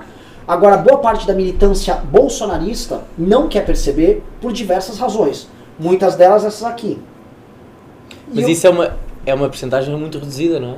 não, Os que. Não, porque é o seguinte, você tem influenciadores muito grandes ligados ao governo, Sim, mas as pessoas que são influenciadas têm dois dedos de testa é- para. sim. Mas aqui ah, é? depende, se tem gente que é influenciada que está histérica. Novamente, faz a retrospectiva. Você, tem, você vai entrar no drama do Brasil. Essas pessoas no Brasil estão sendo roubadas e perceberam que estão sendo roubadas e precisavam fazer alguma coisa. Elas saíram às ruas, elas Claro. gritaram. De repente. é, E bem, e bem. e- exato. Aí de repente aparece o, o líder que elas elegeram envolvido no mesmo escândalo. Elas não querem acreditar. Elas Pois. querem falar, não, não, isso não aconteceu. Eu quero Ou seja, o contar o tanto." último, o último fogo de esperança Exato. É isso, que eles é apostaram. isso, é isso. E o que, que é o isso. perigo? A- isso gera uma coisa chamada desengajamento moral. Você passa a parar de se engajar moralmente e você perde essa prerrogativa da crítica, que é o que está acontecendo. As redes sociais da direita no Brasil começaram a perder relevância. Todas. Todas, de todos os aspectos, do liberal ao conservador. E isso começa a preocupar. pois. Porque, e, e essa, e esse desengajamento está sendo dado por essa falta, por, essa contradição que está acontecendo no campo da direita com a questão da corrupção. Essa crítica que a gente está fazendo é uma crítica que o MBL já faz há bastante tempo. E ele foi por um bom tempo o único ente da direita a fazer isso no Brasil. A gente perdeu mais de 600 mil seguidores por fazer essa crítica. É verdade, eu vi essa. E hoje, o que acontece? Hoje, o- tudo aquilo que a gente levantou que ia ser problema, olha, Bolsonaro está estatizando as ruas, ele não está permitindo é, vozes independentes na direita. Hoje, quando as pessoas se reclamam, poxa, não tem, não tem, não estamos conseguindo fazer nada contra, o- contra o, o- o STF, ora, Pois. entendeu? É um, é um drama. Ravena, Hum. não sei se você estava rindo alguma coisa, alguma coisa boa está acontecendo que eu não tô... Não, a coisa boa que tá acontecendo é que eu tô, tô vendo o chat aqui, tem muita gente realmente concordando, assim, as pessoas estão. acho que elas perderam a esperança, não tô vendo ninguém defendendo aqui o Bolsonaro fervorosamente. Sim. Ah, que. As pessoas têm de perceber que aquele não foi o último fôlego. Exato. Foi Esse- o primeiro e, portanto, é preciso continuar Ah, é verdade, é verdade. alerta. eu- é, uma coisa que pouquíssima gente comentou é que quando o Eduardo Bolsonaro desistiu na embaixada, o Bolsonaro simplesmente nomeou para o lugar dele o chefe de gabinete de Gilmar Mendes. O chefe de gabinete do ministro Supremo mais odiado por eles. O E- funcionário direto do Gilmar Mendes. É a mesma coisa de. Mas calma, mas, o- Ó, vamos- vamos mas espera, mas, o- mas o, o- o- os, os, ai, os brasileiros que são os, portanto, os, os ditos bolsominions têm essa noção? eles ouvem e me- o Bolsominion, ele ouve e tipo, ah, não acredito. Hum, não tô vendo nada. Eu não tô vendo. Só que cada vez menos ele tá diminuindo. Hoje em dia, novamente, você tem Mas influenciador. eles não trabalham no governo. O problema aqui é que o Brasil é um país muito pobre. Então você compra a opinião das pessoas com carinho de 2 mil, 3 mil reais por mês. Então você forma uma rede de influenciadores ali, fazendo essas achadinhas mesmo. E eu quero ficar lá no Twitter, foda-se. Né? Você entende? O- o- o- os caras montaram uma teia de influenciadores no Twitter e rede social, contratando em Que gabinetes. história é essa do Corote? Você- O ML comprou o Twitter, o Twitter do Corote? Não é. O, Eu ia achar maravilhoso, porque aquele Twitter era muito Não, bom. o Corote é divino, mas Aquele não. Twitter era É muito que bom. per- ou perceberam ali que existem muitas semelhanças na forma de escrever minha e do Corote. Aham. Tipo, eu e ele usamos a palavra bizarro no final das frases. Aham, aham. Aí eles, meu Deus, identificaram. E basicamente só isso. E é só isso. Só Bizarro, velho. que é isso. Sério, eu acho aquele Twitter muito engraçado, porque hoje ele fez um tweet assim que eu ri pra caralho, que foi o do. Ah, quem é comunista? Todo mundo que não é da minha família. Tipo, Foda-se, Delta ah, todo mundo é comunista. Ah, Ah, agora, quem é capitalista? Ah, o Partido Comunista Chinês, É. que ele falou que hoje na China É, tava no país que a, que a China agora é um país capitalista. Sério, sério é, se o MBL não comprou esse Twitter, acho que devia, velho, porque assim, é, é muito bom. Mas eu já, fi- eu já assumi, muito eu já falei que o Renan é uma criação do Corote. Aham. Puta, porque é muito bom esse Twitter. E o, Tipo, e o, e acho Corote mandou assim, ele é o perfil de humor, ele mandou pra mim. Renan, você sabe o que eu fui perceber, realmente é verdade com todo respeito, mas você é um cara que fala mais merda do que eu. Então, ele já foi, ele já me. já acabou comigo. Bom, espero que isso aí seja pra disfarçar que você realmente comprou o corote, porque Pois é, eu acho que vai ter sido uma boa aquisição. né? É, eu vou. Eu vou. ó, A pauta daqui, a gente estamos com 830 pessoas aqui. Pessoal, vamos chegar no 900? Vamos chegar no 900? Gosto do número 900. Vamos chegar no 900 aqui na live. Vamos, vamos- vamos estender mais. É, O Bolsonaro colocou chefe de gabinete de Mar Mendes na embaixada do É, Brasil em deixa- Washington. vou- Será que ele é contra a ideologia de O gênero? cara, o- ô, Ravena, o cara acabou de chegar de Portugal, disposto a conhecer como funciona a direita brasileira. O cara vai chegar, o cara tá com jet lag, tá Boa cansado. sorte. Chegou hoje? Cheguei hoje de manhãzinha. Veio direto ao Lisboa-São Paulo.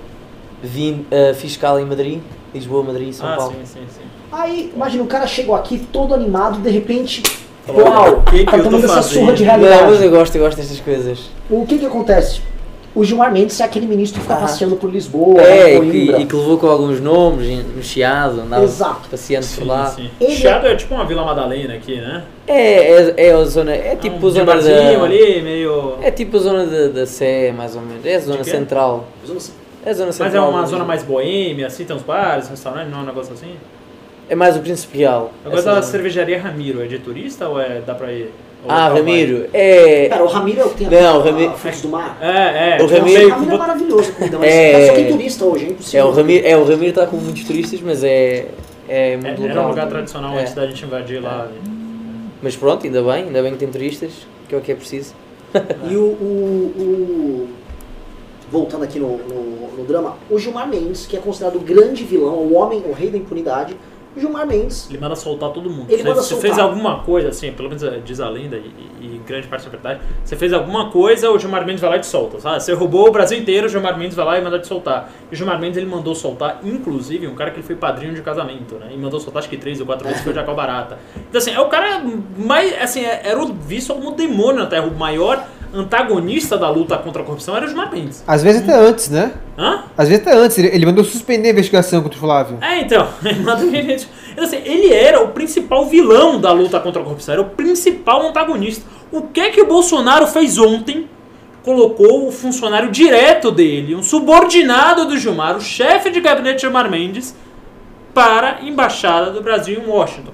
Para ganhar ali seus 70 mil reais por mês, morar no palácio ah, lá, não sei das quantas, não sei, não sei quantos empregados, que era o cargo que ele ia dar pro filho dele.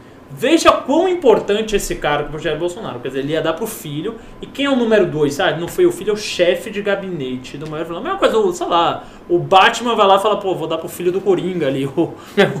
Aí os caras falam assim, caralho, Batman, o que, que, que você tá fazendo? Você era pra lutar contra o Coringa, você tá dando é, é, é, sua mansão aí pro filho do Coringa. E você entende a contradição que está dada para a direita? Os Pois. problemas que a gente está tendo que lidar. E aí é- é- é é, o problema é assim, aí a gente fica todo mundo no campo da direita brigando, se matando. É, eles ficam usando uma máquina para atacar quem pensa diferente, a gente rebate e tal. E aí os, os dramas vão acontecendo. E se a gente perder a coerência, e se a gente perder a prerrogativa moral, ó, eu vou cobrar que isso aqui tá errado, não pode ter rachadinha, não pode ter isso, pode ter aquilo, vira uma esquerda de novo. Vira um- vai acontecer. As pessoas que botaram a esperança na- nas ideias que nós defendemos, elas vão perder e falar assim, ah, é tudo igual. É tudo igual, aí vai aparecer. não Aí vai é. falar, E foda-se, não um é, por outro, não. pelo menos no Lula a gente viajava de avião pra faculdade. É, é. é, são os argumentos lulistas. É, temos aqui né, mais alguns temas aqui pra gente falar, né? É, mas assim, todos estão, os temas estão envolvidos com isso, a gente já tratou meio que de todos, né? Mas eu vou manter esse aqui, vou manter é, né, nessa questão da STF, que todo mundo está perguntando, todo mundo está comentando aqui. É, uma pergunta, é, vocês acham, aqui olhando, que o cenário. é- é- agora é de política internacional. Tá? Você vê o drama da direita brasileira, isso não tem muita relação com a direita no mundo afora, é um problema muito interno. Né? A gente está vendo o crescimento dessa direita, dessa esquerda mais ecológica mundo afora. O centro, centro-esquerda, muda um pouco de orientação de acordo com o país. Né? Por exemplo, na Alemanha o Partido Verde é bem mais à esquerda. Em outros países nem tanto. O Macron, Em por exemplo, é Portugal, um cara de- o, o PAN é- tem uma agenda muito marxista. marxista. É. Na, na- o Macron, por exemplo, que está trazendo a pauta verde para ele, é um político do centro. Então Sim. isso varia um pouco, né? Ao mesmo tempo, você teve uma direita que ganhou, em alguns lugares, elegeu cadeiras com uma linha mais ou populista, ou mais anti-imigração, outros lugares com um discurso... O Vox até é liberal na economia. É. O Vox tem, algum- tem alguns aspectos bem interessantes ali. Sim. Como vocês veem ah, esse momento da direita no mundo? Quer Começa com começar? Eu? Eu acho que andamos num, num tempo de, de reorganizarmos, de repensar o, o, o desígnio de cada nação e a direita acho que tem um bocadinho esse, esse papel, não é? A esquerda normalmente tem esta pauta revolucionária de trazer os incêndios para a rua, ahm, sempre com uma, uma retórica ou ecologista ou de direitos sociais, como se, como se a direita não se preocupasse com direitos sociais. É? E eu acho que nós temos de pensar, Portugal, Brasil, como é que nós podemos eh, alinhar uma nova estratégia internacional para fazer frente a esta eh, ligação internacional de esquerda Globalismo aí. globalismo, exatamente. E eu acho que a direita está a tentar reorganizar-se nesse sentido, mas, mas sem grande coligação. Acho que ainda não está tudo muito bem interligado. E esta vinda, neste caso de mim, a representação do movimento Cumprir Portugal, aqui tem um bocadinho esse objetivo também, que é pensar em conjunto com ah, outras forças de direita em que ponto é que Portugal pode se reformular e, e reformular-se em conjunto com, com, com forças internacionais, eh, como é o MBL, tem uma relevância no Brasil e o Brasil tem uma relevância internacional muito grande e pode ter muito maior. Eu acho mesmo que o Brasil pode se tornar a maior potência mundial. Tenho essa profunda convicção. E, e Portugal, se isso acontecer, Portugal pode ambicionar ser uma das maiores potências europeias, porque tem uma ligação privilegiada com o Brasil. Ahm, portanto, eu acho que a direita, das duas, uma, está- está-se a reformular e das duas, uma, ou está-se a reformular no sentido, de facto, com- que quer trazer um novo desígnio às nações, ou então, ou então está-se a reformular para chegar ao poder. Ahm,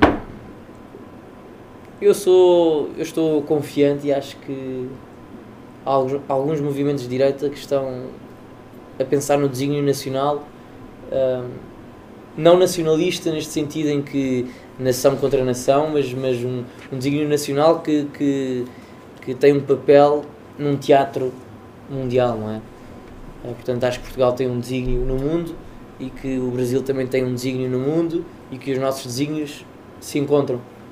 Ahm, portanto, eu acho, pela minha parte, eu acho que a direita ah, em Portugal tem de se reformar nesse sentido. Ah, vamos ver como vai correr nos próximos anos. Ah, e acho que nos, noutros países da Europa, dos Estados Unidos, do resto do mundo, acho que é isso. Está entre essas duas vertentes: ou reformular-se apenas para chegar ao poder, ou reformular-se para, para ter um novo desígnio. Senhor Marcelo Ravena, como você vê aí o cenário? Tendo a, a eleição americana aí também de pano de fundo.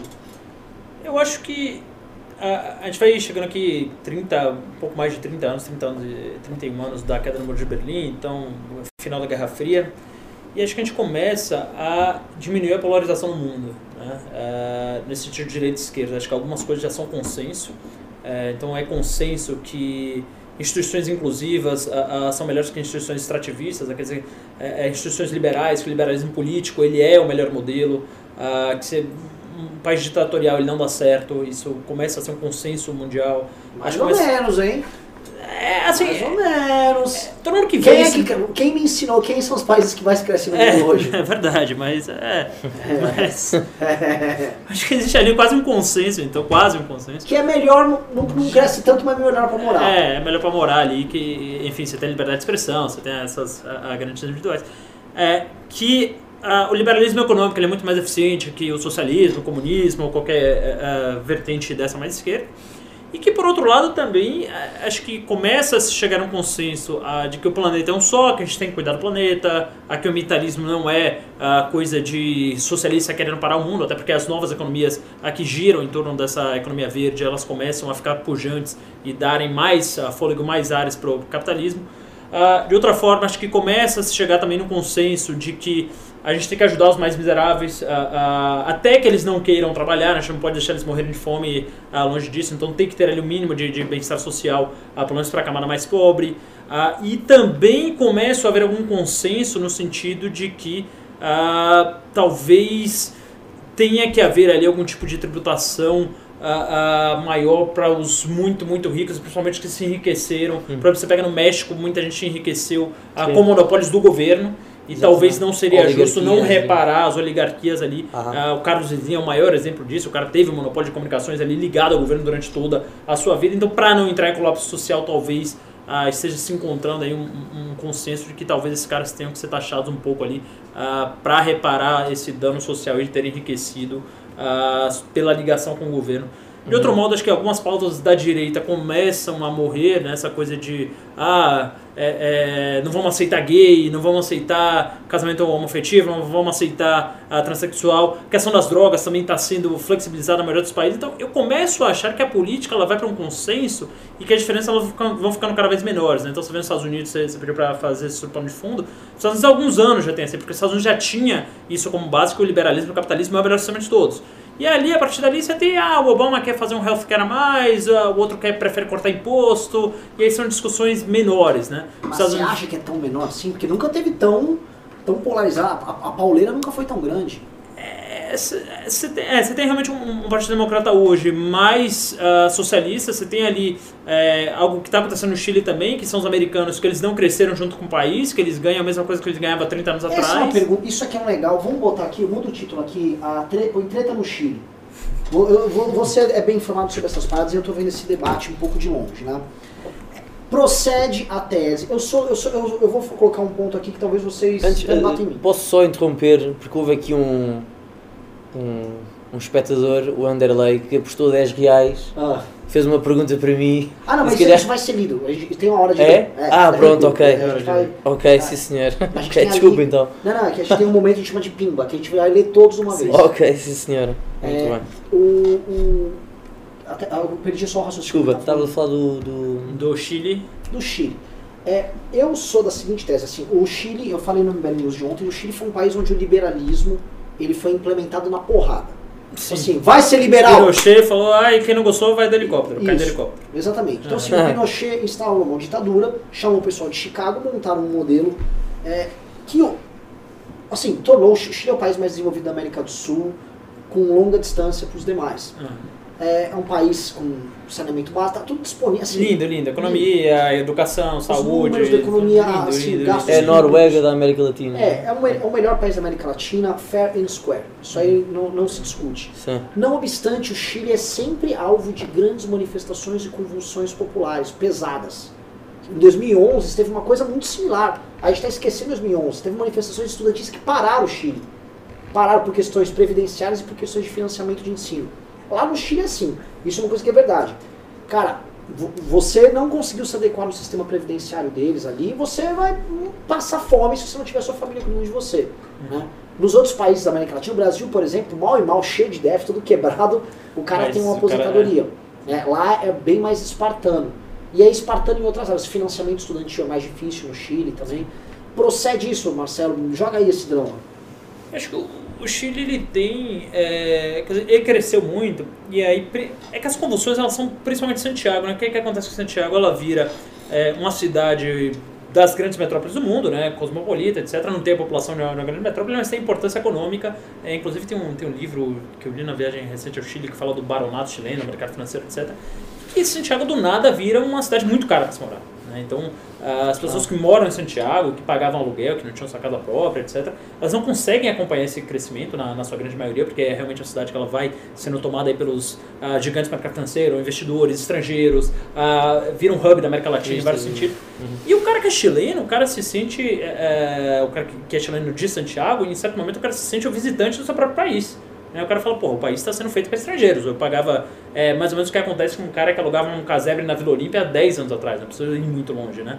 E aí do nada cria ali a Vila Olímpia, é uma região de, de São Paulo, uma Uhum. região de classe média, e do nada virou assim um dos bairros mais caros de Ou São seja, Paulo. o ganho do chileno não, não acompanha. Não acompanhou, não acompanhou. É. Tanto é que no interior você não vê esse tipo de convulsão, de social. No interior Porque pessoal isso, tá- isso tá vê-se um bocadinho em Lisboa. Hã? Lisboa também, os, os, Nota-se. os aluguéis. Em, É. Berlim, em Berlim isso aconteceu e o que, é que o governo fez? Que todo mundo fala, ah, se o brasileiro soubesse disso, vai falar que era socialista. O governo de Berlim congelou todos os aluguéis Sim. por 5 anos e deixou, acho que o aluguel máximo é 5 mil euros. E alguma ele assim. subsidia aluguel também. É, então assim, você não pode aumentar o preço do aluguel. E se você descumprir, você paga uma multa gigantesca, 200 mil euros, alguma coisa assim. Então você não pode aumentar o preço do aluguel em Berlim justamente para os alemães no sentido de visitantes na própria cidade. Então é um negócio que acontece, cidades crescem e vai ficando mais caro e realmente quem vai conseguir estar ali mais perto do centro vai ser quem conseguiu acompanhar esse cre- crescimento. A partir do momento que você se sente um visitante no seu próprio lugar, imagina, você morou 20 anos ali, 30 anos no mesmo lugar e agora você não consegue pagar nem seu aluguel, você vai no mercado, você não consegue pagar nada porque as coisas são mais caras. Ah, mas será? Assim, a renda per capita é alta lá. E outra coisa, o salário mínimo no Chile é 400 dólares. É, mas é, é, aí você pensa, o Egito, quando foi que ele teve convulsão social? Foi na época dos faraós, quando ninguém tinha nada? Foi agora, recentemente, quer dizer, foi 100 anos atrás, 50 anos atrás, quando era um país paupérrimo? Não, foi quando o, o Egito evoluiu, você tem a primavera árabe, quer dizer, ele está no melhor momento, foi o maior crescimento ali da, da, da África, ali da, a- Do a- norte. Maghreb. norte da África, né, maior que Marrocos, etc, etc.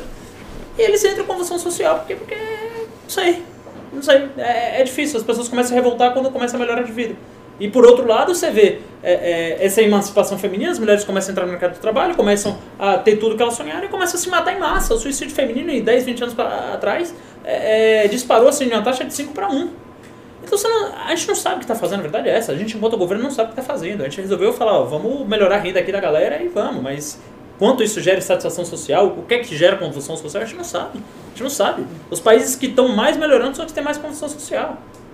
É um negócio É, muito só bom. tirando os que são ditadura.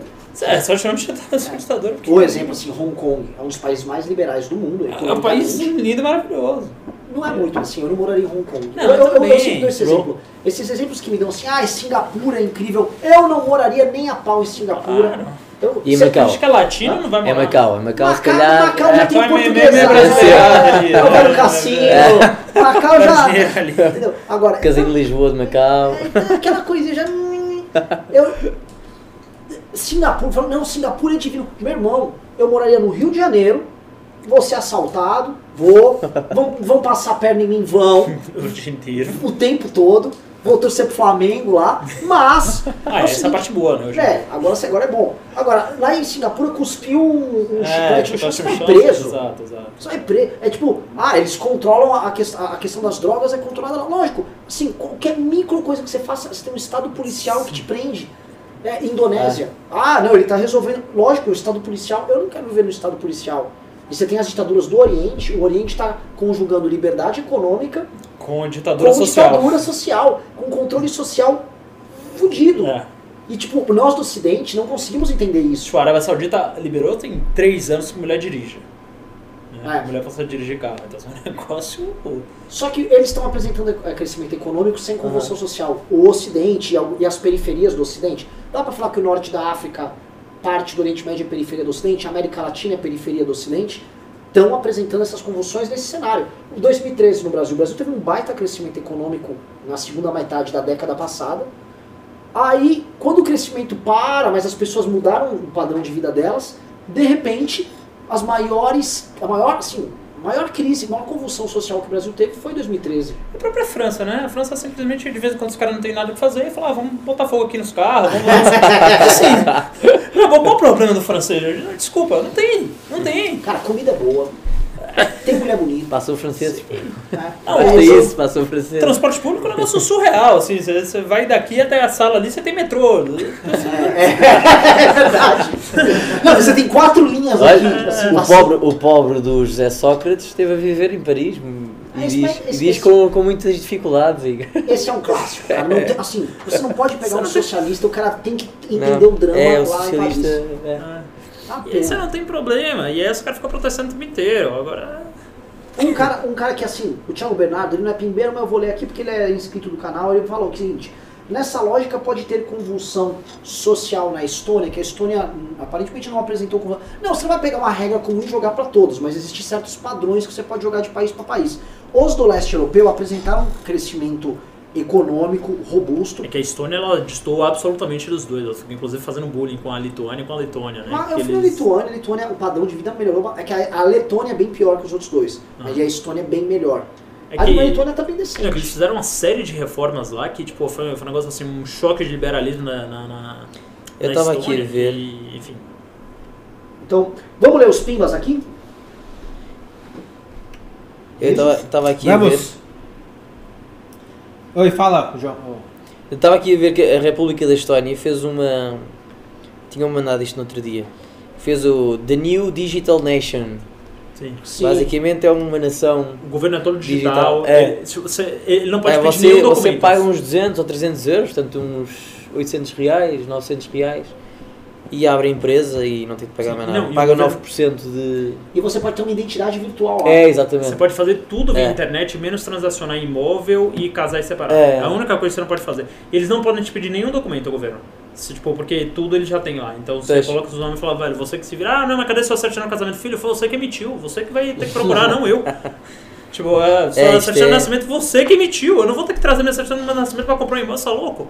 Você Isto, tá registrando, isto você vai que obrigar, emitiu. isto de certa forma obriga as outras nações também a liberalizarem-se. Sim. Os impostos são bem mais baixos, só tem um tipo São, de imposto são. que é... é- Que é o imposto sobre Acho que o. é, acho que sobre é imposto de lucro, renda, né? imposto- é. É. Então, Mas- assim... Mas só lembrando, é, é, longe de eu querer defender aqui, falar mal do modelo da Estônia, Ah. lembrando que a população da Estônia cabe nessa sala aqui. Ah, não, claro, claro, claro. é- Por isso que eu sou a favor de separação. Sei que também pode fazer essas coisas, não é? É, é, não, não, sim, é, é é bem fácil. Mais fácil. Sim, eles, sim, sim, têm sim, essas inovações. É um país, é, é, do ponto de vista étnico, ele é completamente homogêneo. Hum. É, Menos agora, que eles estão tentando atrair gente pra cacete, eles querem fazer um vale de silício lá em Tallinn, né? Então É. tá muita gente de fora, o governo tipo fala, vem por favor e eu te dou. é, tem, tem até programa Te dão agora. mulheres estonianas, isso já, já ajuda. Já é um baita incentivo, mas se você quiser levar sua mulher daqui, eles dão também emprego pra sua mulher. Tipo, se você tiver emprego lá de a partir de não sei quanto, porque eles viram que muita gente ia. E aí os cônjuges ah, ah, iam acompanhar, mas como não tinha nada o que fazer, eles acabavam voltando, porque era um país muito pequeno. Agora se você tem um emprego de não sei quanto, mas se for um emprego qualificado, eles te dão. eh, eles dão emprego pro seu cônjuge. Ah, né? Então é um negócio assim, tipo, surreal. É, é legal, eu já fui, Assim, eu já fui Tallinn nove meses de inverno, talvez seja um pouco complicado ali de morar. e eles não falam língua da, da família dos indo-europeus, eles são dos fino-úgricos. Então é bem diferente a- a- o tipo de língua deles. Eles falam inglês, basicamente, quer dizer, o site do governo é em inglês. Você entra no site do governo da. eu queria eu, falar que eu, eu sei que na Estônia eles falam uma língua da família dos fino-úgricos. Tá, justo, Você acabou com o meu barato. Desculpa, mas. é. Vamos lá, vamos ler Pimba. Vamos responder tudo aqui. Tem muita dúvida hoje. Vamos lá. Começando com o Thiago Cardoso, mandou 100 reais e falou It's amazing! Aí, ó, valeu pela rachadinha. Em qual gabinete tá o Thiago? Vou anotar aqui, ó, o Thiago ok. Mas ele falou, mas sou hétero e casado.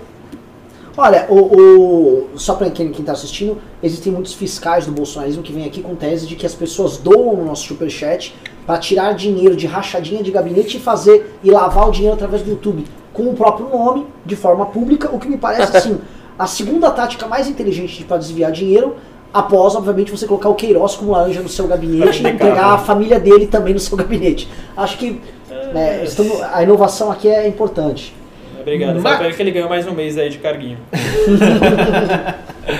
Matheus Coimbra mandou 100 reais também e falou MBL Campinas, São Paulo aqui. A gente se vê no congresso, pessoal. Sem desanimar, hein? Temos muito trabalho ainda por esse país. Cara, desanimar a gente nunca desanima. Agora, assim, a gente joga na cara as contradições dadas, né? E a gente, infelizmente, assim, a gente não é o Olavo, mas MBL tem razão, né? A gente acertou o que falou, a gente, a gente avisou que isso ia acontecer. Sim. Escrevemos textos. O Ravena sabe, estamos num grupo de WhatsApp, eu, Ravena, Kim, Holiday, Arthur, né? tem, um time, tem os pimbeiros da rachadinha, estão nesse grupo também, tá todo mundo ali. Todo o esquema do MBL. E todo mundo fala, Ravena tá doente. Não é? Todo, é fato, Tá. mas. E tô doente. É. Assim, eu estou dizer, estragando o MBL em certa medida e confesso. Uhum. Porque, pô, eu tô nessa loucura, meu, vejam isso! Mas na paranoia, aqui, ó, também tem uma. A gente antecipou coisas na paranoia. Sim, sim, sim.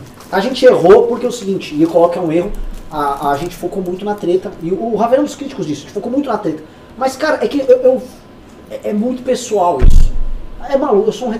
Re- Não, não, porque assim, os caras é, é, tentaram destruir o MBL por muito tempo e ficaram nessa coisa de corrupção e todo mundo falando, ah, o MBL é, tem uma, tá com uma, uma comunidade com armamentos, com isso, com aquilo.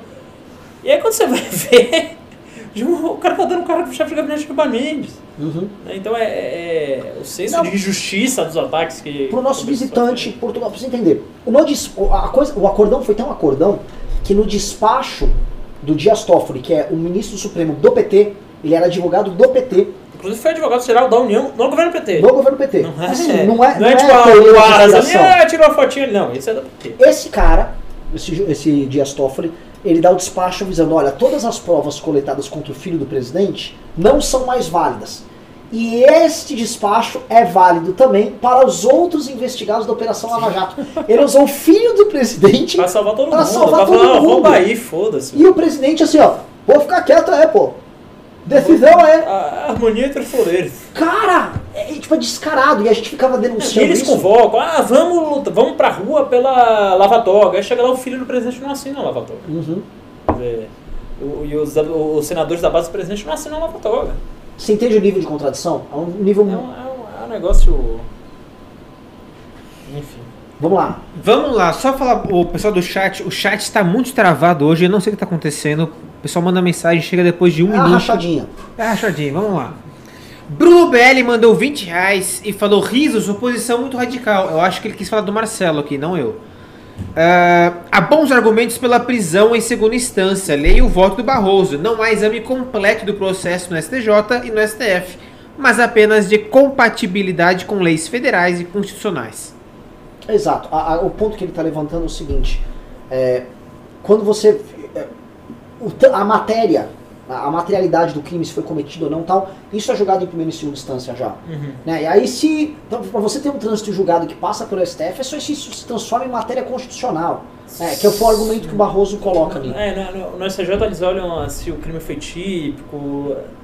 Cara, é que eu, eu, eu vi esse voto do Barroso e não me convenceu, sinceramente, porque assim, se o cara não é culpado, quais são as hipóteses que você vai prender esse cara? Né? Tem que ser uma hipótese muito extrema para você prender um cara que não é culpado, não é considerado culpado do Estado brasileiro. E essas hipóteses muito extremas não é qualquer coisa, velho. Não é o cara ah, é, é, fez isso, mas realmente já analisou o fato. Mas não, mas vamos ver se isso aqui realmente é crime? Porque, pô, imagina. É, tinha uma, uma polêmica muito grande, que tinha um cara que ele era. Não sei se vocês lembram isso, isso deve ter uns 5, 6 anos, mas foi uma questão jurídica aí que, que meio que parou o Brasil. Que era um negócio que ele tinha um grupo, tinha um jogo que chamava Baleia Azul. E aí esse Baleia Azul Hum, era um jogo de. mundial isso aí. É, e É aí você russo? colo- É, eu não, eu não lembro exatamente, eu sei que você colocava uns adolescentes ali num grupo e que eles iam brincando de um joguinho e que, sei lá, tinha 30 passos. Ah, sei lá, bata na sua mãe, sei lá, e o último era você você se matar, né? O último desse passo. E aí pegaram um monte de gente, quer dizer, o Ministério Público foi lá, processou algumas pessoas que eram administradoras desse grupo e falou, pô, você tá administrando baleia azul. Aí o cara falou, não, realmente. Aí você vai lá primeira instância, pô, realmente o cara administrou baleia azul. O cara vai lá, recorre e vai lá pra um colegiado de três desembargadores. Falou, ele administrou um grupo de baleia azul, ele administrou um. Ele administrou... Aí você vai pra STJ, o cara fala, bom, realmente ele administrou um grupo de baleia azul, realmente a conduta é reprovável. Qual tipo penal? Puta, não tem.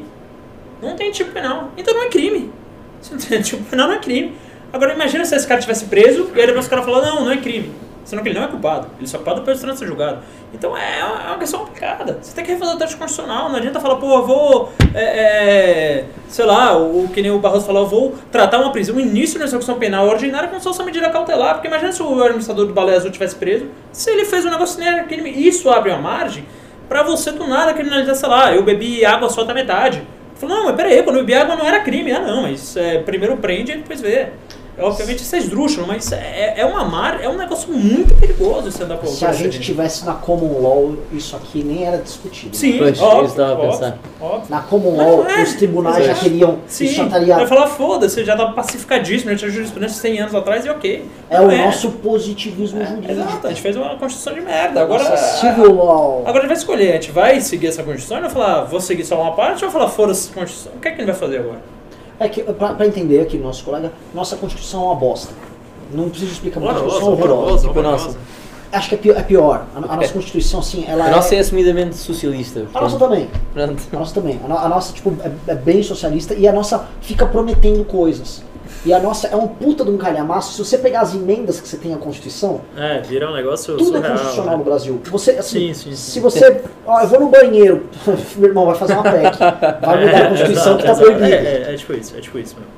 Você regula. ó, por exemplo, na nossa Constituição Tem, tem, um- tem uma, lá uma, uma pequena norma dentro da Constituição dizendo o seguinte, que existe um colégio, que chama Colégio Dom Pedro I, ou Dom Pedro II, do Pedro, do Pedro II, e ele deve ser administrado pela União. Isso está na Constituição. Sim. Um colégio, alguém colocou na Constituição, não, não, esse colégio ele é importante, botar na Constituição. Tem coisas absolutamente inúteis que estão na Constituição do Brasil. E não faz sentido, quer dizer, a vida é muito mais orgânica que isso. O, o ele faz muito mais sentido, né? Que você vai se adaptando às mudanças sociais e vai indo, né? É um negócio que. mas É o que a gente tem hoje. A gente vai seguir, a gente vai rasgar, a gente vai jogar fora, a gente vai pe- pegar um malabarismo é, é, é, muito retórico. mais, e... é mais próprio da nossa cultura também. Sim, É. sim, sim, sim. Tipo, e... Não dá pra você ficar engessado no negócio. Ah, não sei os Estados Unidos. Os Estados Unidos está engessado numa Constituição, mas é uma Constituição de sete artigos. Sendo que se você pegar uns três deles, são uma bosta, né? O- A vida é bonita. é, então é complicado você ficar engessado numa Constituição de 30 anos já e. Né? Que deu errado, assim. É Deu- absolutamente consideramos. errado. Da esquerda à, à direita, todo mundo fala. Assim, a esquerda, a esquerda gosta da esquerda critica. Não, vocês da direita querem alterar. A esquerda tava com um pack de constituinte a rodo. A esquerda fez a é, campanha para uma pois é, constituinte. E agora, mas todo mundo, é que assim, é consenso. Se botar todo mundo na mesa de bar, todo mundo vai falar, muda essa porcaria. Sim, sim. Agora não adianta brigar com o ministro Supremo que leu. Não adianta, velho. Na boa, o cara, o cara não tem culpa. Nesse caso, não tem culpa, velho. O cara só tá sendo razoável, é sério. Calma, Não, Ravená, sério, velho. Ravená. Não tem O lance é o seguinte, de novo, vamos voltar, né? Se fosse a preocupação, se a preocupação dele fosse Não, outra, pode ser. Eu não, eu não tô dizendo motivação. É que nem o Gilmar Mendes. O É. Gilmar Mendes suspendeu. O, o Bolsonaro fez um decreto falando que você não precisava mais publicar em jornais é, balanços de empresa e uma série de coisas que você precisava publicar no jornal im- impresso. E o Gilmar Mendes vai e suspende esse decreto, até que seria votado a- a- no Congresso, na verdade, é uma medida provisória de instrumento, porque a motivação do Bolsonaro não foi correta. Porque a motivação do Bolsonaro era prejudicar os jornais e não digitalizar. Falei, cara, porra, você vai entrar na cabeça do cara também agora pra ver, ah, não, ele fez porque isso, ah, não, porque a declaração. Foda-se, velho. foi aquilo lá. Aquilo lá só Isso, isso é um compromisso com atraso que o Supremo Sim. tem. Isso sim é um compromisso com atraso. Isso aí realmente é absolutamente razoável. Nesse caso, agora, pô, se o, se o Supremo tá julgando o negócio, tá fazendo um julgamento razoável de uma. tá fazendo interpretação razoável de um texto que pra mim não tem outra interpretação. Você vai bater nele porque, ah, pô, a motivação dele não é essa, é para soltar isso, soltar aquilo. Aí a gente começa a entrar no campo de psicologia, outros campos de estudo que. Não sei, eu não, não, não consigo ler. Agora a gente tem que mudar a Constituição, cara. Pra mim tem que ter constituinte e mudar radicalmente. A gente, ou a gente vai ficar com esse levante na sala até quando? E não falo só desse artigo, desse dispositivo constitucional. A Constituição como um todo é uma bosta. É uma bosta, A cara. gente tem que, a gente tem que convocar um A constituinte. gente tem o artigo 7 da Constituição que trata sobre direitos trabalhistas e questões trabalhistas, que em qualquer país civilizado elas são basicamente questões tratadas entre empregador e empregado e ah, que são micro-reguladas na Constituição. Então, Sim. Eu vou pular alguns pimas agora, porque chegou um pima que acho que tem a ver com o assunto. Anderley Pastrello mandou 10 reais e falou: Na sua concepção, senhor Ravena, Oi. Charles Manson seria condenado da justiça brasileira apenas ele ser respo- responsável direto pelos crimes? Charles Mason foi o cara que matou a grávida lá? Ah, tá. Não, não, puta- ele- ele tinha não, ele, ele, de ele tinha seita, ele tinha seita. Isso. E que a seita de hippies. Hum, Cara, tem que. Que mataram- Tem que ver o, o, o caso contrário. É, Ele incentivou diretamente o assassinato, ele planejou o assassinato, ou realmente os caras só se revoltaram, interpretaram errado o que ele quis, porque assim, é, muita gente interpretou a Bíblia de maneira absolutamente equivocada, saiu matando também por aí. Você vai prender o autor do livro, quer dizer, se eles fossem contemporâneos. ah, porque o cara teve a interpretação daquilo, interpretou aquela seita do Charles Mason e que era pra matar a, a Sharon Stone na época, a Sharon Stone, né, Sharon que- Tate. Sharon Tate é, é, na época, então sei, eu não sei, eu não conheço o caso concreto com a Sim, mas acho que teve mais, esse, teve mais esse intuito mesmo disso acontecer, não? Se é, não sei, não, eu, não- sei, eu não, eu não sei o Pois, caso não específico. Certeza. falou assim, pô, matem, É vão, isso. vão lá e matem Sharon Tate, foi isso? não, sim, acho que não foi assim de uma forma Agora se fosse, literal. pô, matem os artistas, um É. negócio meio é, assim, e o cara vai lá e começa a matar artistas, não sei, não sei, não sei como, como julgar isso. Tendo a achar que ele não tem culpa direta, né? Porque você tem que ter, é, pelo menos à luz do direito penal brasileiro, a autoria, a materialidade, é, é, é, o dolo, né? Então são os três principais é, é, pré-requisitos para você ser condenado por um crime. Então, acho que não. Acho que o, o Charles Mason tenderia a ser inocente. Aliás, excelente filme Era Uma Vez em Hollywood com Brad Pitt, que homem, Muito e bom. Leonardo DiCaprio. Aliás, o Charlie Manson aparece também no Mind Hunter no Netflix, muito bom também. Não conheço, não conheço, mas Então aí veja. fica a dica aí. Next Pimba. Nextpin Batalha C mandou 5 reais e falou: Mas o que vocês acham da questão dos vistos? Se os chineses estão viajando muito, não, seria, não será bom se eles vierem passear aqui, sendo pragmáticos? Sendo pragmático, eu acho que tem que tacar chinês aqui. Aliás, pra, pra quem não sabe, só explicando, o Bolsonaro disse hoje que vai liberar os chineses e indianos de visto. A medida, não- É. a medida não é recíproca, igual como, como foi É, com os que- Tá americanos. certo, quem perde são eles, Eu velho. O tô- brasileiro gosta de sair e torrar dinheiro, não quer deixar a gente entrar lá Deixa, fora. deixa eu contar um negócio disso aí. Ravena, pra você entender como, como esquerda opera, né? Em 2005, Tá. fui fazer entrevista para um estágio no escritório de advocacia. E na época havia essa questão do, da reciprocidade dos vistos. Aham. O, o, o, o Lula tinha falado na época, não, Estados- nunca vou, não vou liberar visto para americano porque o Brasil não dá. Ah. Enfim, é, acho que o Brasil instaurou ali visto e colocou as mesmas dificuldades para os americanos que tinha para os brasileiros. E a menina que me entrevistou era de esquerda, eu não percebi. E ela me jogou isso para eu fazer um puta discurso a favor da reciprocidade. Tinha um falei, cabelo de uma cor diferente, nada ali que você podia ter um olhinho vermelho a mais, você não, pudesse não ter havia, percebido. não, Tá. não, não, não percebi ali, não, não acabei não percebendo, não, ela não estava bebendo sangue de menstruação. Já Então- era mais discreto. Mais discreto, é. Eu fui lá, todo pimpão, raciocinóide, por isso. Não tô entendendo. Um monte de americano com grana querendo vir pro Brasil, eu vou botando dificuldade. Eu quero mais é que eles venham, eles já não querem vir. Eu vou dificultar, não, não. Pra quê? Ficou indignada. Começou a dar showzinho no meio da entrevista. Sério. É? É, é, é, assim, é, eu não consigo entender a irracionalidade dessas também. coisas. É, eu não entendo. Eu, é mais melhor fazer o seguinte: impede os brasileiros de viajar logo. né? Nós, nós temos a, em Portugal tem- tivemos os vistos gold, que é, um- é isso, que havia investimentos Sim, é imobiliários 500 mil euros, é, né? 500 mil euros. E os vistos, os vistos gold são popularmente mal vistos. É As mesmo. pessoas pensam, ah, os os caras vistos estão comprando gold, a isso é, são os chineses que chegam aqui e aproveitam isto, os franceses que chegam... É que assim, eu vou Mas- combinar um negócio: chinês realmente viajando é muito chato. Pra caralho. Não só viajando mas- lá também. Mas um país como Portugal, É, não, estava eu- naquela crise que estava. Sim, eles Pá, bancaram recusar, recusar não sei Mas quantos você já foi no shopping de JK de final de semana? com... Já, algumas vezes. Cara, parece é, Pequim, né? É, é surreal, assim. Eu só vou pra ir no cinema, óbvio que o shopping é caríssimo, mas é, você vê aquelas, assim, aquelas lojas de grife, assim, com fila de chinês, assim, de virar quarteirão. Fala, caceta, velho. E, e, assim, tem gente que, não, não quer, não, fica lá, não, não fica torrando aí. É, deixa eles torrarem aqui. Eu só digo o seguinte: É isso. quando eu viajo, quando eu ta- tava em Portugal, Portugal é o último exemplo, fui no Ramiro, que você falou, Ah, só tinha chinês, peguei fila por causa do chinês, É. chinesada, e eu assim que eu, o seguinte, os caras gastando torrando assim, Chopinho, nas crustáceos gostas e ali. blá blá blá blá. Falei, meu, A gente lá, uma porçãozinha de camarão, É, média, por favor. camo, camãozinho ali, óleo óleo e tal, vinho branco aqui, mas que leve, assim, chinesada, mano, as lagoas tá voando lá, eu, caralho, meu. É, como que, como que tem gente que não quer isso aqui, né? Pra mim, libera. Né? Não, é, assim, traz, traz a chinesada mesmo. Mas aí torra essa porra. Tá aí, ó. Pra Comer macarrão na mão, ficar tamo escarrando na mesa. Bolsonaro, pô. Mandou É, bem. sim, sim. Mandou bem, não, não É, ficou é ganhando frescura, né, pô? Só fico preocupado. Ele falava que eles iam levar o nosso nióbio. É verdade, é verdade, é verdade. Né? Parece que as coisas mudam. Aliás, inclusive, teve uma, teve uma grande crise com o bolsonarismo. Todo mundo aqui, é, é, o Renan lembra, obviamente, no começo do mandato. Na verdade, acho que antes do começo do mandato. Alguns deputados da base do Bolsonaro foram viajar à China. E aí, quando chegou, quando, é, é, chegou lá, o guru, Olavo de Carvalho, falou: É, são comunistas, esse é pessoal do PSL foi pra China, comunista e tal. E aí, a história, o resto é história, né? Seis meses depois está lá Bolsonaro ah, com a China. Inclusive, falam que foi um dos motivos dos Estados Unidos não ter eh, apoiado a entrada do Brasil na OCDE agora, foi que os Estados Unidos estavam praticamente numa guerra fria já com a China, né? E aí o Bolsonaro tinha essa, marca, essa viagem marcada para a China e o, o Trump queria a fidelidade total do Brasil ao projeto dos Estados Unidos contra a China. Então, quando muita gente acha que é uma questão econômica, essa coisa do, do embargo ah, dos Estados Unidos contra a China e de tarifas, etc., ah, eu vejo muito mais como uma questão geopolítica, né? Quase uma Segunda Guerra Fria ali. Os Estados Unidos está prestes a perder a hegemonia mundial depois de 30 anos. Sim.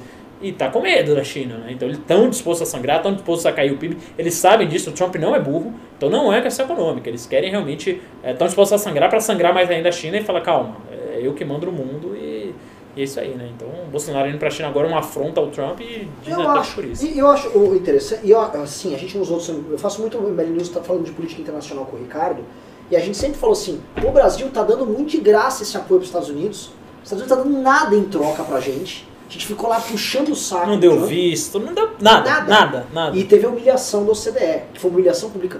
Só que quando rolou a humilhação do OCDE, o, o pessoal lá, falou, os dos bolsonaristas, não, veja bem, o Trump tá junto. O que eu tô vendo agora é o Bolsonaro indo na China e mandando um recado pros Estados Unidos. E o Bolsonaro tá finalmente fazendo o que ele tinha que fazer. Sim. O- a China e os Estados Unidos, de novo, esse livro aqui é maravilhoso, você tem que ler essa bagaça. O quê? A, a Praça e a Torre do Niall Ferguson. Ah. Eu falei no MBL News de ontem, ele aborda nesse livro a questão dessas super empresas. Né? Ele tem o que ele chama de FANG, os Estados Unidos têm É. é, FANG, Facebook, Amazon, Netflix e Google. Né? E ele conta que a China tem o BAT, agora eu esqueci o nome, que é o Baidu, o Alibaba e o T é um... Tá, tá.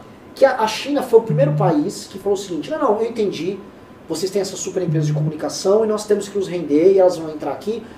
Aqui não, bonitão, né? nem a pau juvenal. Foi lá e criou, ah, tem o Amazon, Alibaba, Google, Baidu, e agora eles querem criar o Netflix chinês, que o Brasil topou entrar junto. Então, a China está entrando numa briga nessa questão do 5G, na- a Huawei, e, o- e é uma briga, assim, o que conta nessa briga é população. É o número de pessoas que vão se adequar a usar redes sociais e tecnologias. O Brasil tem 200 milhões de pessoas. O Brasil é um país para falar, então, Trump, ah, Veja bem, né? né, vamos conversar? Sim. Né, porque eu sou influente na América Latina e eu tenho 200 milhões de pessoas. E aí você comenta até uma coisa muito interessante nessa movimentação geopolítica mundial, que é o Brexit, né? Quer dizer, é, muita gente está falando que um dos objetivos do Brexit, assim, obviamente um dos objetivos do Brexit é dinamizar a economia do Reino Unido, né? Porque está ali muito travada quando fica acoplada à Europa, que ninguém quer saber mais de crescer, ninguém quer saber mais de nada. E o Reino Unido tem outra mentalidade. O Reino Unido tá ali, velho, eu quero crescer, quero continuar. Será que nesse Brexit o Reino Unido começa a fazer uma parceria mais ah, ah, intensiva com a China, ao invés de fazer com os Estados Unidos, e aí é, é, vira uma bola de neve isso? Quer dizer, você começa a ser uma grande potência ao lado da China e contra os Estados Unidos? Cara, eu não, não parei É. pra pensar nisso aí. Começa a, começa a ficar interessante a briga, né? É porque É, eu não sei, Marcelo, porque o, o Trump tá pro, pro Brexit, né? É. é que E, tem um e, aspecto... assim, o negócio de Hong Kong também é, é intimamente ligado a isso, né? Os Estados Unidos está tocando fogo ali ah, nos protestos contra Hong Kong para eles se insurgirem contra a China. Sim. Isso aí é, é óbvio, né? É one on one, assim. Então, é, tá ficando cada vez mais interessante, assim. Acho que ainda não, não chamaram de Guerra Fria, mas tá, tá caminhando, assim, Tá. a passos largos para isso. Tá, tá. E é uma, é, uma, é uma guerra estranha porque há uma dependência econômica mútua que não existia com a União Soviética. Sim, sim. Você tinha sim, dois sim, sistemas sim, operando sim. separados. Absolutamente em ilha, né? Qual É. o sistema de ilha. Né? E também a União- a União Soviética era metade do globo, então também Sim. ajudava isso aí. Sim. Mas vai, vai ser interessante ver os desdobramentos disso aí. Vamos lá. Próximo Pimpa é do Christopher Cunha da Silva, mandou 5 reais e falou: Nando Moura não critica diretamente Bolsonaro e muito menos Olavo. Todo vídeo que ele critica o governo, o que ele sempre faz é criticar o MBL. Qual a opinião de vocês? Quer começar? Eu posso falar aqui. O Nando Moura está construindo a independência dele. O Nando Moura já xingava o MBL há anos. A gente não liga. A gente, de fato, o seguinte, é, é, o discurso do, do Nando Moura, a gente não concorda, eu não concordo com a visão dele sobre política, eu não concordo com a perspectiva dele de política. Acho ele demagogo. Não obstante, acho ele extremamente injusto. E raso acho também, que ele foi né? raso. Não obstante, ele está sendo coerente com o que ele pregava. Ele manteve a coerência que ele pregava. E eu acho que se o preço a ser pago pro cara ser coerente é dar umas xingadas, xingar o MBL, que pague o preço, eu não tô nem ligando. Honestamente, não tem ninguém que nos segue hoje que seja fã do Nando Moura, o MBL já perdeu esse público. E nem queremos ter esse, esse público aí de volta. Que nosso público já felizes. fez tipo 16, 17 anos, É. né? Parou de assistir. Nosso público tá tirando cara de motorista. É, já parou de assistir lá. Perdeu a o- vigilar, é. os- O Nando Moura refutando com o do Remi, É. essas coisas que. é, fazendo piadinha do, do, do Felipe Neto, né? que, É, enfim. nada ele que seja feliz com a turma dele. É, E é agora ele, né? ele está sendo muito duro com relação às críticas. Eu nesse ponto vou ser justo com ele. Assim, ele fez um vídeo, acho que nos, anteontem, um vídeo sobre o. falando do Aras, bem pesado, ele organizou um debate lá também sobre a questão da lava-toga, onde o rapaz ali, o lavista, tomou uma surra. Enfim, ele está cumprindo um papel hoje que eu acho positivo. Próximo Pimba da Thelma ML mandou 5 dólares e falou: Sempre que vejo um português, tenho que perguntar: Você já leu o livro do Desassossego? Ó, e um abraço para o ursinho que está calado hoje. Por acaso ainda não li, mas o livro da mensagem do Fernando Pessoa é um livro que inspirou bastante este movimento que nós temos estado a criar, ah, sobretudo o poema do Infante, que fala na última, na última estrofe, diz que cumpriu-se o mar, o império desfez-se, Senhor falta cumprir-se Portugal. Portanto, já, já cumprimos esta expansão territorial, já se desfez e agora falta cumprir o desígnio ah, mundial que será feito certamente com, com o Brasil. Você sabe que o Chico Buarque, ele brinca É. com esse poema, ele responde, né? Chico Buarque tem, um, tem uma música que é o Fado Tropical, Sim. que é uma maravilha. Se ele não fosse um comunista, É, pá. dava Eu, eu pedi para aquele ser o hino, o hino do movimento, pá. É, Se ele é, fosse ele é maravilhoso. E ele fala, um dia Portugal vai cumprir seu ideal, É, vai transformar o. Brasil no imenso Portugal. É. Né? É, é foda, muito bom mesmo. Próximo Pimba é uma sequência de três filmes do Freezer Somoro, mandou 15 reais somados. Li um artigo que dizia que Portugal teve várias cláusula, cláusulas pétreas de sua Constituição reformadas. Uma Constituição Federal com muitas cláusulas pétreas tenta impor a vontade dos legisladores de uma época a toda a posteridade. Nada é mais autoritário que isso. Solução: manter o, es- o espírito das cláusulas pétreas reformando seus textos. O povo não pode ficar refém da vontade dos, ante- dos antepassados ou de um movimento semi-revolucionário de uma, for- de uma nova constituinte. Olha, Gostei. Gostei pra caralho. é. Assim, pra caralho. Assim, porra. É raro ter. Porra, eu fiquei, eu fiquei, eu fiquei lendo assim, opiniões de 10 milhões de, de espectros durante a última semana e esse Pimba acho que foi a melhor coisa que eu já li. Ô, louco. Eu não, não, tinha, não tinha me curvado nem um, nem um segundo. E teve isso em Portugal, né? Eles pegaram certas cláusulas. Nós tivemos várias alterações já na, na, na Constituição. Uhum. Ah, Então a sua tá me- menos É, bosta que a nossa. É isso, não, não está tão reformulada. Você vê só que é, o o conceito de cláusula pétrea pode vir a ser inconstitucional por ser antidemocrático? Eu acho complicado, assim, eu não sei se a Constituição Americana tem isso de cláusula pétrea, né? Não, a sei se- Constituição só tem. é, São sete cláusulas só, né? Sete Sim, artigos. Acho que e- devem, eles devem ser todos pétreos. Que- E é bizarro, tem umas interpretações meio bizarras na Constituição Americana, tipo, das armas, né? Você você já viu como é o das armas? Não? É, o artigo ele fala o seguinte: se, é, se for necessário uma milícia organizada para proteger alguma coisa assim, então você pode ter armas. E aí o nego acha que tipo, tá escrito na Constituição: o direito à arma é direito universal. Então, tipo, é um negócio muito assim. É, interpreta- mas você sabe que teve, teve uma treta é, há uns 4, 5 anos nos Estados Unidos por causa de um rancho que o, está, é, assim, o cara tinha uma propriedade e as vacas dele andavam lá, Aham. lá. E meio que acho que ele fez homestead lá naquela, naquela área. Eu não Aham. lembro exatamente o tema. E aí o Estado americano, o, o governo americano falou, não, não, você não pode entrar nessa área por uma questão ambiental, tipo assim, as suas vacas vão passar por cima de umas tartarugas. Aham. E aí começaram a proibir. Aí eles, com base na, no- na Constituição, eles organizaram uma milícia Uhum. e pegaram um monte de cara armado, montaram um mini exército e falaram, não vai entrar aqui nem a pau. E ganharam. Sim. Rolou um impasse. Não, aí tudo bem, é uma leitura É, razoável é. Da, do trecho constitucional, acho que é a sétima emenda, né? Acho que é. É, ó, só pra frisar, mandaram no chat que as estatais inglesas proibiram a Huawei. Quer saltar de quê? Inglesas proibiram a Huawei. É. É. A Inglaterra é um grande aliado geopolítico do americano. Pois. Eu tendo a achar o seguinte, essa, essa grande briga... Commonwealth continua a ser uma grande. Como é que tá na União Europeia essa questão da Huawei e do 5G? Não, não se está a falar ainda assim muito. A União Europeia vai andando pelos pingos da chuva, não é? Acho que se está a aguardar para estas questões do- dos Estados Unidos. O que é que os Estados Unidos vão, vão acrescentar ainda mais? Esse é o grande tema assim, É. de geopolítica hoje. É, é maluco isso. É, Tá um- uma guerra para ver onde vai ser o 5G da Huawei ou não. E parece que os Estados Unidos não tem uma tecnologia alternativa. acho que dependem deles porque, tem, porque acho que a Huawei tem as patentes internacionais Sim. Só que, para o, explorarem a tecnologia. só que ao mesmo tempo o- o- não há uma. A, a Huawei tá, pro- tá- além de ter a patente, é barato. E ela tá tipo chegando nos outros países, vem. Pois sim. Vem. Tanto que a- quando pegaram os deputados do PSL, o Ravena vai lembrar, e levaram para aquela viagem à China no começo do ano, foi a Huawei que pagou. né? Foi. né? E ela pagou justamente assim, o partido do presidente da república, eu vou comprar os deputados deles, Hum. levar para viajar, eram uns deslumbrados, eles chegaram fazendo vídeos, estou na China, É, que não, não, lindo." come- não, começou no avião, né? Olha esse avião, classe É. executiva, É. não sei o quê. Tipo aquela coisa, ah, no Brasil tinha isso de caipira. É. né? Que é o cara deslumbrado, o cara filmando assim, olha, tô comendo aqui essa comida do avião que maravilhosa, né? Juro, os caras comemorando. Foi ali, assim, naquele, naquele janeiro, a gente percebeu, vai dar errado. Deu ruim. Porque não chegou um grupo de patriotas realmente e tal. Era um, sabe aquele cara assim, aqui no Brasil a gente chama de tirei a barriga da miséria. É, ganhei a grana, virei deputado, agora eu vou viajar! Agora vi... É isso. Alexandre Rodrigues mandou dois reais e falou: STF está mais poderoso que o Batman, judiciário legislando. Ah, É.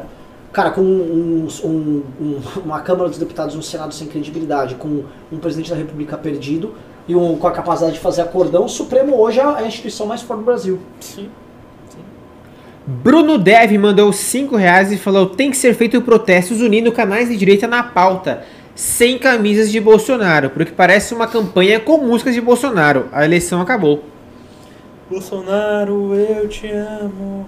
É que você não sabe, eu- é verdade o que ele falou. As a última manifestação, as pessoas organizaram um caminhão de som na Avenida Paulista e ficaram cantando Bolsonaro, eu te amo. É normal isso? Isso é culto político do mais. E ficaram cantando. O que aconteceu? As pessoas que não que iam nas manifestações normalmente foram embora. Ficou só. Eles fizeram uma manifestação dia 25 de agosto, minúscula. Não, não foi minúsculo, deu 3 milhões de pessoas ali no Terça Livre. é, cara, aquilo foi muito 1984, né? assim, o cara pegou o número e falou, foda-se, vou falar que foi uma manifestação gigante, assim, sendo que, tipo, claramente foi uma manifestação ridícula, minúscula, é desprezível. Se a gente tiver, tipo, meia dúzia de negros, o cara falou, ah, deu 3 milhões de pessoas. É. É isso aí. Próximo pimba do Masni Maranguape mandou 10 reais e falou: Sabe esse assessor que doa muito de forma amazing? É, meu amigo. Hum? Opa, acho que ele pegou, ó, ele pegou a gente, hein? Putz. Ele tá falando que um, um assessor doa muito de forma. Ele tá falando do Alessandro Mônaco. Ele é, ele, é- ele é do Estado, né? Trabalha na imprensa oficial. É. É, Então, é- quer é um ficar esquema. plantando notícias fake news ali na imprensa oficial e ainda pega a rachadinha. É. E ainda, obviamente, ajuda o Dória. Agora tem acordão, o cara pode fazer corrupção, tá. É. é. Ah, Fomos descobertos. Foda-se. É isso aí. Anderley Pastrello mandou 10 reais e falou: Ô Portuga, vou pra Portugal ano que vem. Onde eu como um bacalhau bom pra caralho, mas tem que ser top. Nossa, minha dica é em qualquer esquina. Ah, pois, dica é melhor. isso. Há bocado estávamos a falar nisso, que em Portugal, em qualquer esquina, há uma pastelaria, uma padaria, Uhum. onde se encontra um bom café. Ah, eu acho que é melhor não ir aos sítios assim muito turísticos. Convém ir assim a casas com um aspecto mais caseiro, mais ah, carrancoso, assim. Ahm, há, um, há um tipo de bacalhau que é o bacalhau à minhota, que é muito bom e é, é, é do Minho, portanto, é, Uhum. é mais natural do norte. Portanto, se passar pelo norte, já sabe. Norte de. Braga, Guimarães, aquela É a parte. zona do norte, sim, Braga, Distrito Braga, Distrito Porto. Entendi. É Cara, zona. eu nunca comi tão bem quanto Portugal. Assim, É, Portugal é. É porque, sei lá, você vai na Itália, eu sinto que é tudo meio É turístico pasta. e, assim, é- é- eu acho que aqui no Brasil você tem restaurantes italianos, na média, melhores que, que na Itália, aqui em São. Paulo, pelo menos. Mas em Portugal nunca vi nada parecido. Você podia entrar em qualquer lugar, Qualquer você lugar se qualquer come. lugar você É comia bem, velho.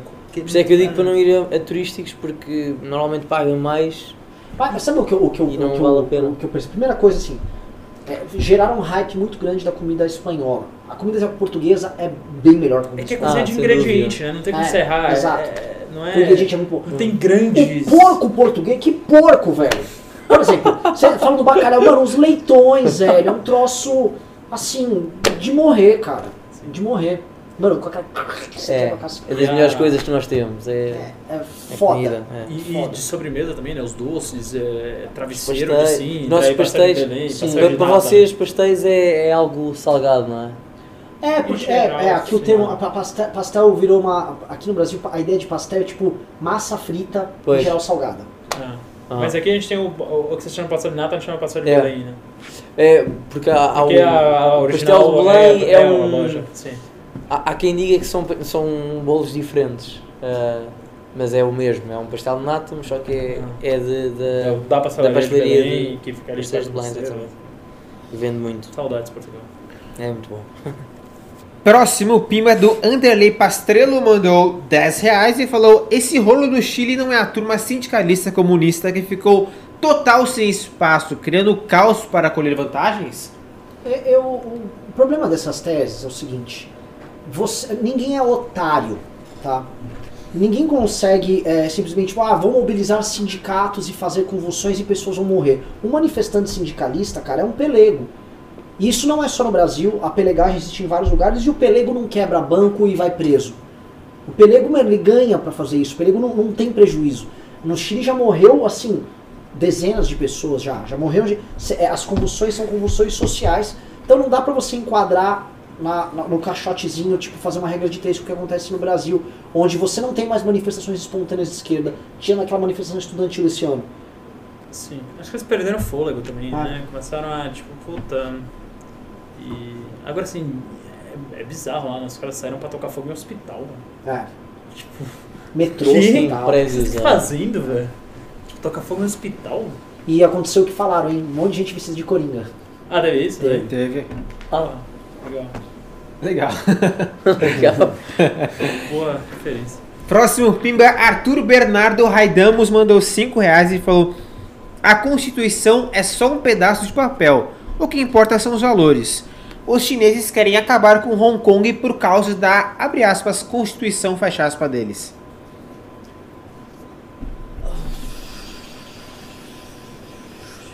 A China quer. a- a- o o Hong Kong é um enclave ocidental na China com, com um povo que se acostumou com liberdade política. E quem se acostuma com liberdade não quer voltar para o regime chinês. Era melhor ser colônia do Reino Unido, né? É, acho que ele, assim, se falasse pro, pro, pro pessoal de Hong Kong, você quer ser colônia da, da rainha ou você quer ficar com o Partido Comunista Chinês, mas não tem essa. É, falou, volta aí. Pinta até o ônibus de vermelho e vamos aí. É. É, outra coisa, a, a China tem, tem umas denúncias de, de direitos humanos, assim, gravíssimas, de campo de concentração, sumiço de pessoas e tudo mais. O pessoal não costuma falar isso por aí, mas tem. Sim.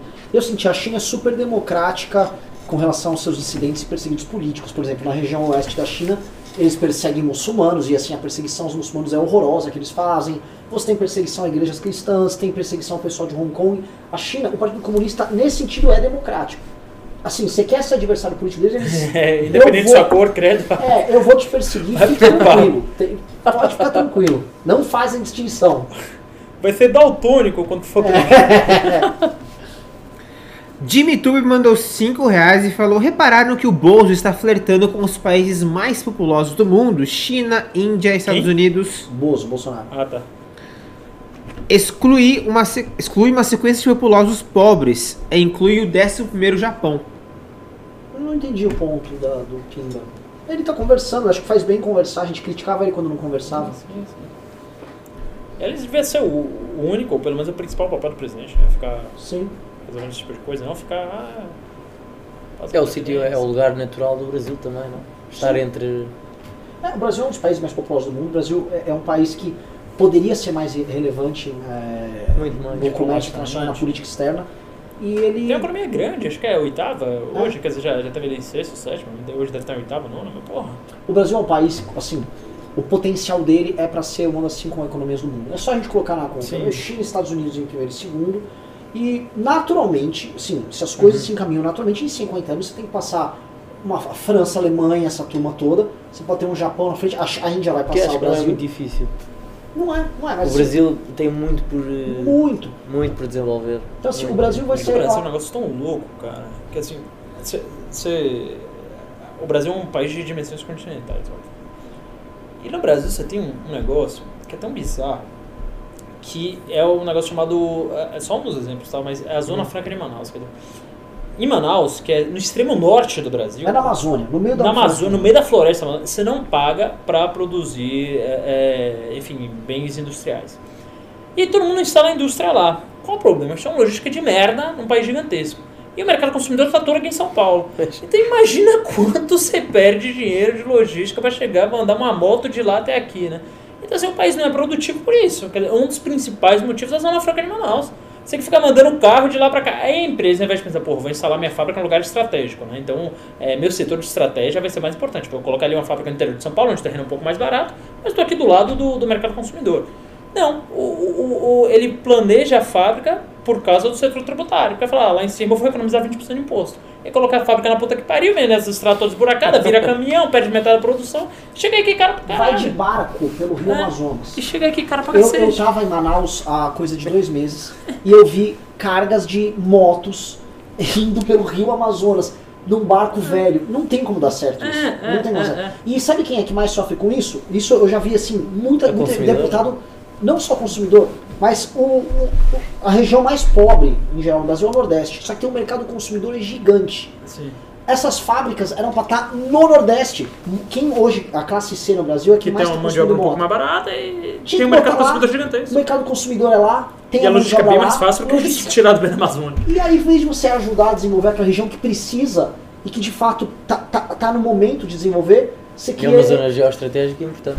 o- o- é- é- já quase. mas do- é que esse era o plano dos militares. Os militares queriam colonizar lá e fizeram a Zona Franca para isso. Só que aí você criou toda uma economia dependente dessa legislação e é uma economia artificial. Hoje, se você parar a Zona Franca É. de Manaus, você vai ter pelo menos, assim, só na região de Manaus ali tem mais de 2 milhões de pessoas que vivem disso. Você vai destruir lá. Então a gente tem um problema real que se você desativar essa distorção, você destrói a vida de um monte de gente.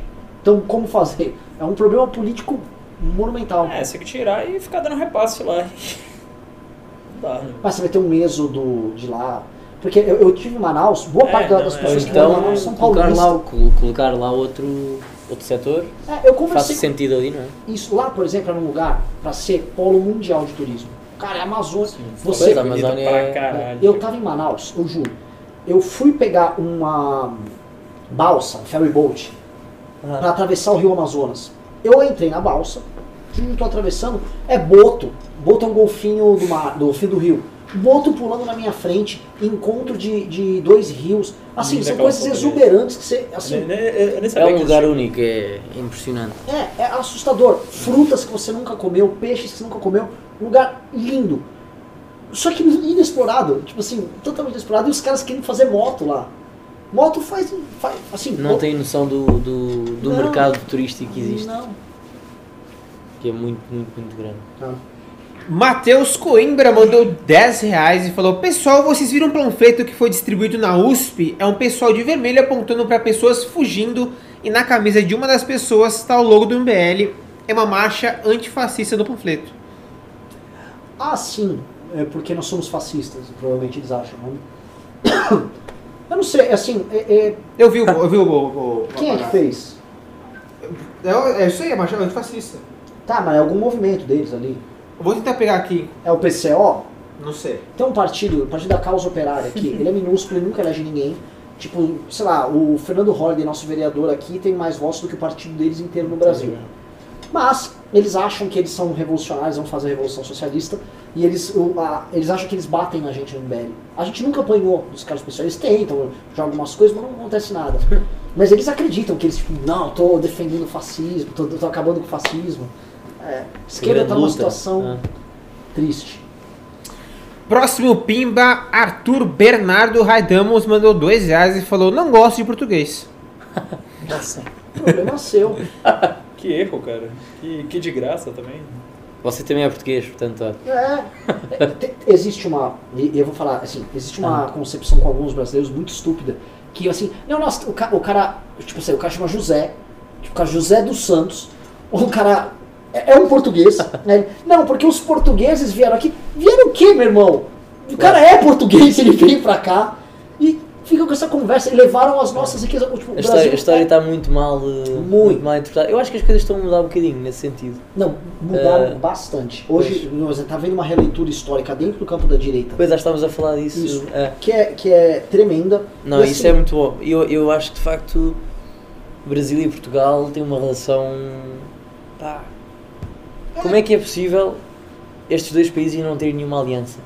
Sim, não, não, assim, não, não. Não é? vai, vai muito assim, o século XX, até. E, e depois, claro, que as pessoas depois não, não entendem e e, e ficam com a ideia de que o Brasil era uma colónia como eram as colónias belgas ou as colónias francesas. Não tem nada a ver, não é? Sim. O Brasil, Não, Portugal, Portugal mudou a sua capital para o Rio de Janeiro. Sim. Onde é que isso aconteceu em mais algum país? Exato. E outra coisa, assim, existe É. no, ensinam no colégio assim, um conceito que é mentiroso. Que eles falam assim, olha, as colônias britânicas, elas eram colônias de povoamento. E as colônias eh, hispânicas e portuguesas eram colônias de exploração. É. Eles iam lá explorar. É uma Tá, mentira. não, está certo, do lado espanhol. Não, não, o do espanhol, Do lado- do do lado espanhol, português. o- a Espanha, todo mundo, pô, você tinha riqueza, você ia explorar, isso é natural. Claro. Agora, instalaram, fizeram um povoamento, houve vice-reinos, na, na, nas colônias espanholas Ah, sem fizeram dúvida, sem universidades, dúvida. Sim, sim, sim. houve sim. investimento humano lá, em Sim, então, e a, e a- cultura portuguesa foi de uma forma o Império Britânico. mas toda transferida para o Rio de Janeiro, para São Paulo. e- Exato, e o, mas o Império Britânico cagava para as colônias deles lá. Sim, sim, sim. Não sim. dava a mínima. Os Eles- franceses, então, É. E assim, as colônias nos países ibéricos foram, sim, foram projetos civilizacionais que eles tiveram nas Américas. Sim, sim. E, o- e aí os caras vêm, não, mas era Havia um, havia um desígnio. Sim, Que é, eu acho que é é uma coisa que tem faltado hoje em dia. sim, um, um É um propósito. desígnio, um propósito. O que, é que o, que é que a nação tem a dar ao mundo? Em vez de ser o que é que o mundo tem a dar à nação, não é? Aquela, aquela clássica Sim. quote. E, essa, e a perspectiva que havia é, era, eram visões tão, tão diferentes dessa, Ah. dessa. Só que isso aí foi distorcido aqui, porque hoje a gente, assim, a gente teve nos últimos 100 anos essa perspectiva, não, nós tivemos culpa da nossa colonização. Ah, se nós tivéssemos sido colonizados pelos holandeses. O que, que, que, a, a- a a Holanda entregou de Tá colonização? a holandesa, né? Justamente nada. O que, que, que, que a Holanda entregou? Nada. É isto, Portugal foi o. diz-se, foi o único país onde as três religiões eh, conseguiram conviver. Portanto, mais do que viver no mesmo espaço, eh, explorar recursos e, e produzir novo conhecimento de forma unitária. E, e isso está muito dentro do nosso ADN, português, brasileiro. Sim. Nós conseguimos dar com qualquer eh, pessoa, de qualquer raça, de qualquer criança. Não, o Brasil é E país- isso, isso é muito particular, não é? O Brasil é um país que, por exemplo, você chega lá, chega os muçulmanos aqui, dá dois anos o cara tá no carnaval. Claro. Não tem- o cara não vai virar terrorista aqui. Cara. É como, é como uh, os movimentos nacionalistas em Portugal, que eu acho que não são nacionalistas em lado nenhum, porque são nacionalistas do nacionalismo alemão. Portanto, Uhum. eles querem importar o nacionalismo alemão para Portugal. Não faz qualquer sentido, porque o nacionalismo português tem no seu, na, na sua gênese esta diversidade, Sim. uh, portanto, tem um certo orgulho uh, na, na convivência de, de muçulmanos com judeus e católicos e, e cristãos. Uh, e, e a cidade de Lisboa é, um, é uma cidade onde isso ainda se vê hoje. Sim. Temos a, a moraria, eh, ainda hoje temos a, a moraria que é um, é um espaço que ainda é povoado, de certa forma, por, por uma população maioritariamente moura e portanto chama-se moraria e chama-se moraria quase desde a sua Hum. fundação. Ah. Portanto há sinais ainda hoje Sim. que isso sempre foi assim. É, tá aqui o panfleto Marcha Antifascista, dia 26, às 2 horas na Praça da Sé. Eles estão ali apontando para um carinha com o MBL, camisa do Brasil. Ah, eu tô vendo. Aqui tá sem retorno ali, né, Riso? Ah, cara, eu, quem, quem cuida da bateria dessa Tudo bosta? bem, aí? tudo bem, mas tudo bem. Um desenho muito mal feito, muito feio. É o seguinte, é um índio, é uma. É uma. É um, tem, um, tem um cara com um boné do Che Guevara ali, de um de revolucionário dos anos 60 negro. Tem um, um playboy é, um, um capacete de aviador. Não E- parece aquele, carinha do, aquele desenho do Dick Vigarista? É, parece, pare, é o Dick Vigarista. É. E eles estão basicamente expulsando. Eu gosto muito da ideia do índio. É um índio de cocar que ele tá indo bater nas pessoas na rua. Esse índio nem existe mais. tipo, por que esse índio tá. Tipo, o índio. Ó, eu, tô indo lá, eu tô indo lá na Praça da Sé batendo as pessoas. Não, eu tenho um índio na foto. Vamos lá. Felipe Carvalho mandou 20 reais e falou: dane-se a Constituição, ela coloca em risco as vidas de milhões de brasileiros. É ridículo a vida cotidiana não ser considerada um julgamento. E, por fim, quando os convém, eles não hesitam em rasgá-la. Sim, é a, é a perspectiva política que antecede essa perspectiva jurídica. E eu acho que não dá pra você dissociar a leitura de um de nada, ainda mais uma corte política, ah, sem olhar o horizonte político disso. Tá vendo? Não, não, eu concordo. Próximo. Próximo, Leonardo Guarizo Barbosa mandou dois reais e perguntou: o Pavinato vem pro Congresso do Mato Grosso do Sul? Não. Próximo, Pimba, Anderley Pastrello mandou dois reais e perguntou: who let, who let, who's let the crazy out? O quê? Let the crazies out. Hum, não entendi nada. Quem deixou os loucos saírem? Sei lá. É, é, é. Pablo Ramires mandou 5 reais e perguntou: Já te acusaram de ter roubado o ouro do Ah, Brasil? essa é. Opa! um amigo portuga disse que não aguenta mais ouvir essa. Isso é clássico também. É. Clássico. Verdade. Tipo, assim, o Brasil. Tro Foi- Trocar espelho por. É, isto é, isto é como pensar que um Estado brasileiro agora torna-se independente e daqui a 50 anos está a dizer que foram os brasileiros que andaram Ah, é? a explorar. É pá, não faz sentido. Não, não fa- mas o Brasil era. O Brasil colónia era o Brasil. Era o Portugal. Portugal tropical, portanto nem era, nem era considerado uma colónia. Era, o Portugal dos trópicos. Mas assim, vai explicar. É um discurso. É, é Isso é o discurso populista, não? Lógico. E pra justificar historicamente. Claro. Foi o último Pimba, né? Foi. Vamos dar por encerrado aqui esta grande aventura. Longa aventura também, né? 2 horas e 15 hoje de Caralho. programa. Porra, velho, peço desculpas a vocês, peço desculpas. Por Não. uma hora e meia a gente ficou estendendo aqui. Mas foi muito divertido. Muito Posso bom. encerrar? Muito bom. Aliás, um certo rapaz já comentou no Twitter: Ah, senti falta dele na live hoje. Ele não veio hoje, mas ele. Ele nunca vem de quinta, né? Acho que é pessoal. Acho que ele, ele nunca vem de quinta. É, é. É, Ah, já sei por quê. Porque eu sou ele. Trabalho em gabinete, eu tô aqui de quinta e ele nunca pimba de quinta. Meu Deus do céu. Eu nunca vi o Marcelo e ele juntos no mesmo É lugar. verdade. Eu nunca vi. E Ele agora? trabalha no Arthur. Arthur Duval, governo do estado de São Paulo, deputado estadual. Olha. Ah, Hum, Ah, pegaram. Eu achei que ele tinha alguma coisa pessoal comigo, não, mas na verdade porque eu sou ele. Não é não, não é não. Prazer, Alexander. É. Então vou fazer aqui o encerramento. Pessoal, sob o olhar vigilante e auspicioso de Alessander Mônaco, sempre próximo de nós, com sua poderosa rachadinha que nos mantém vivos, tá? agradecendo a presença de João Tiago, de Marcelo Ravena, decre- decretamos este programa por encerrado! Uh! Muito obrigado pela audiência. Não esqueçam de se inscrever no canal, deixar seu like no vídeo e ativar o sininho. E. Putz, esqueci a sequência da coisa que eu falava. Ah, sim, sigam o Mary também nas redes sociais, arroba Embelivre no Twitter e no Instagram, barra Embelivre no Facebook. É um meme daquela música Who Let the Dogs Out. Só as cachorras!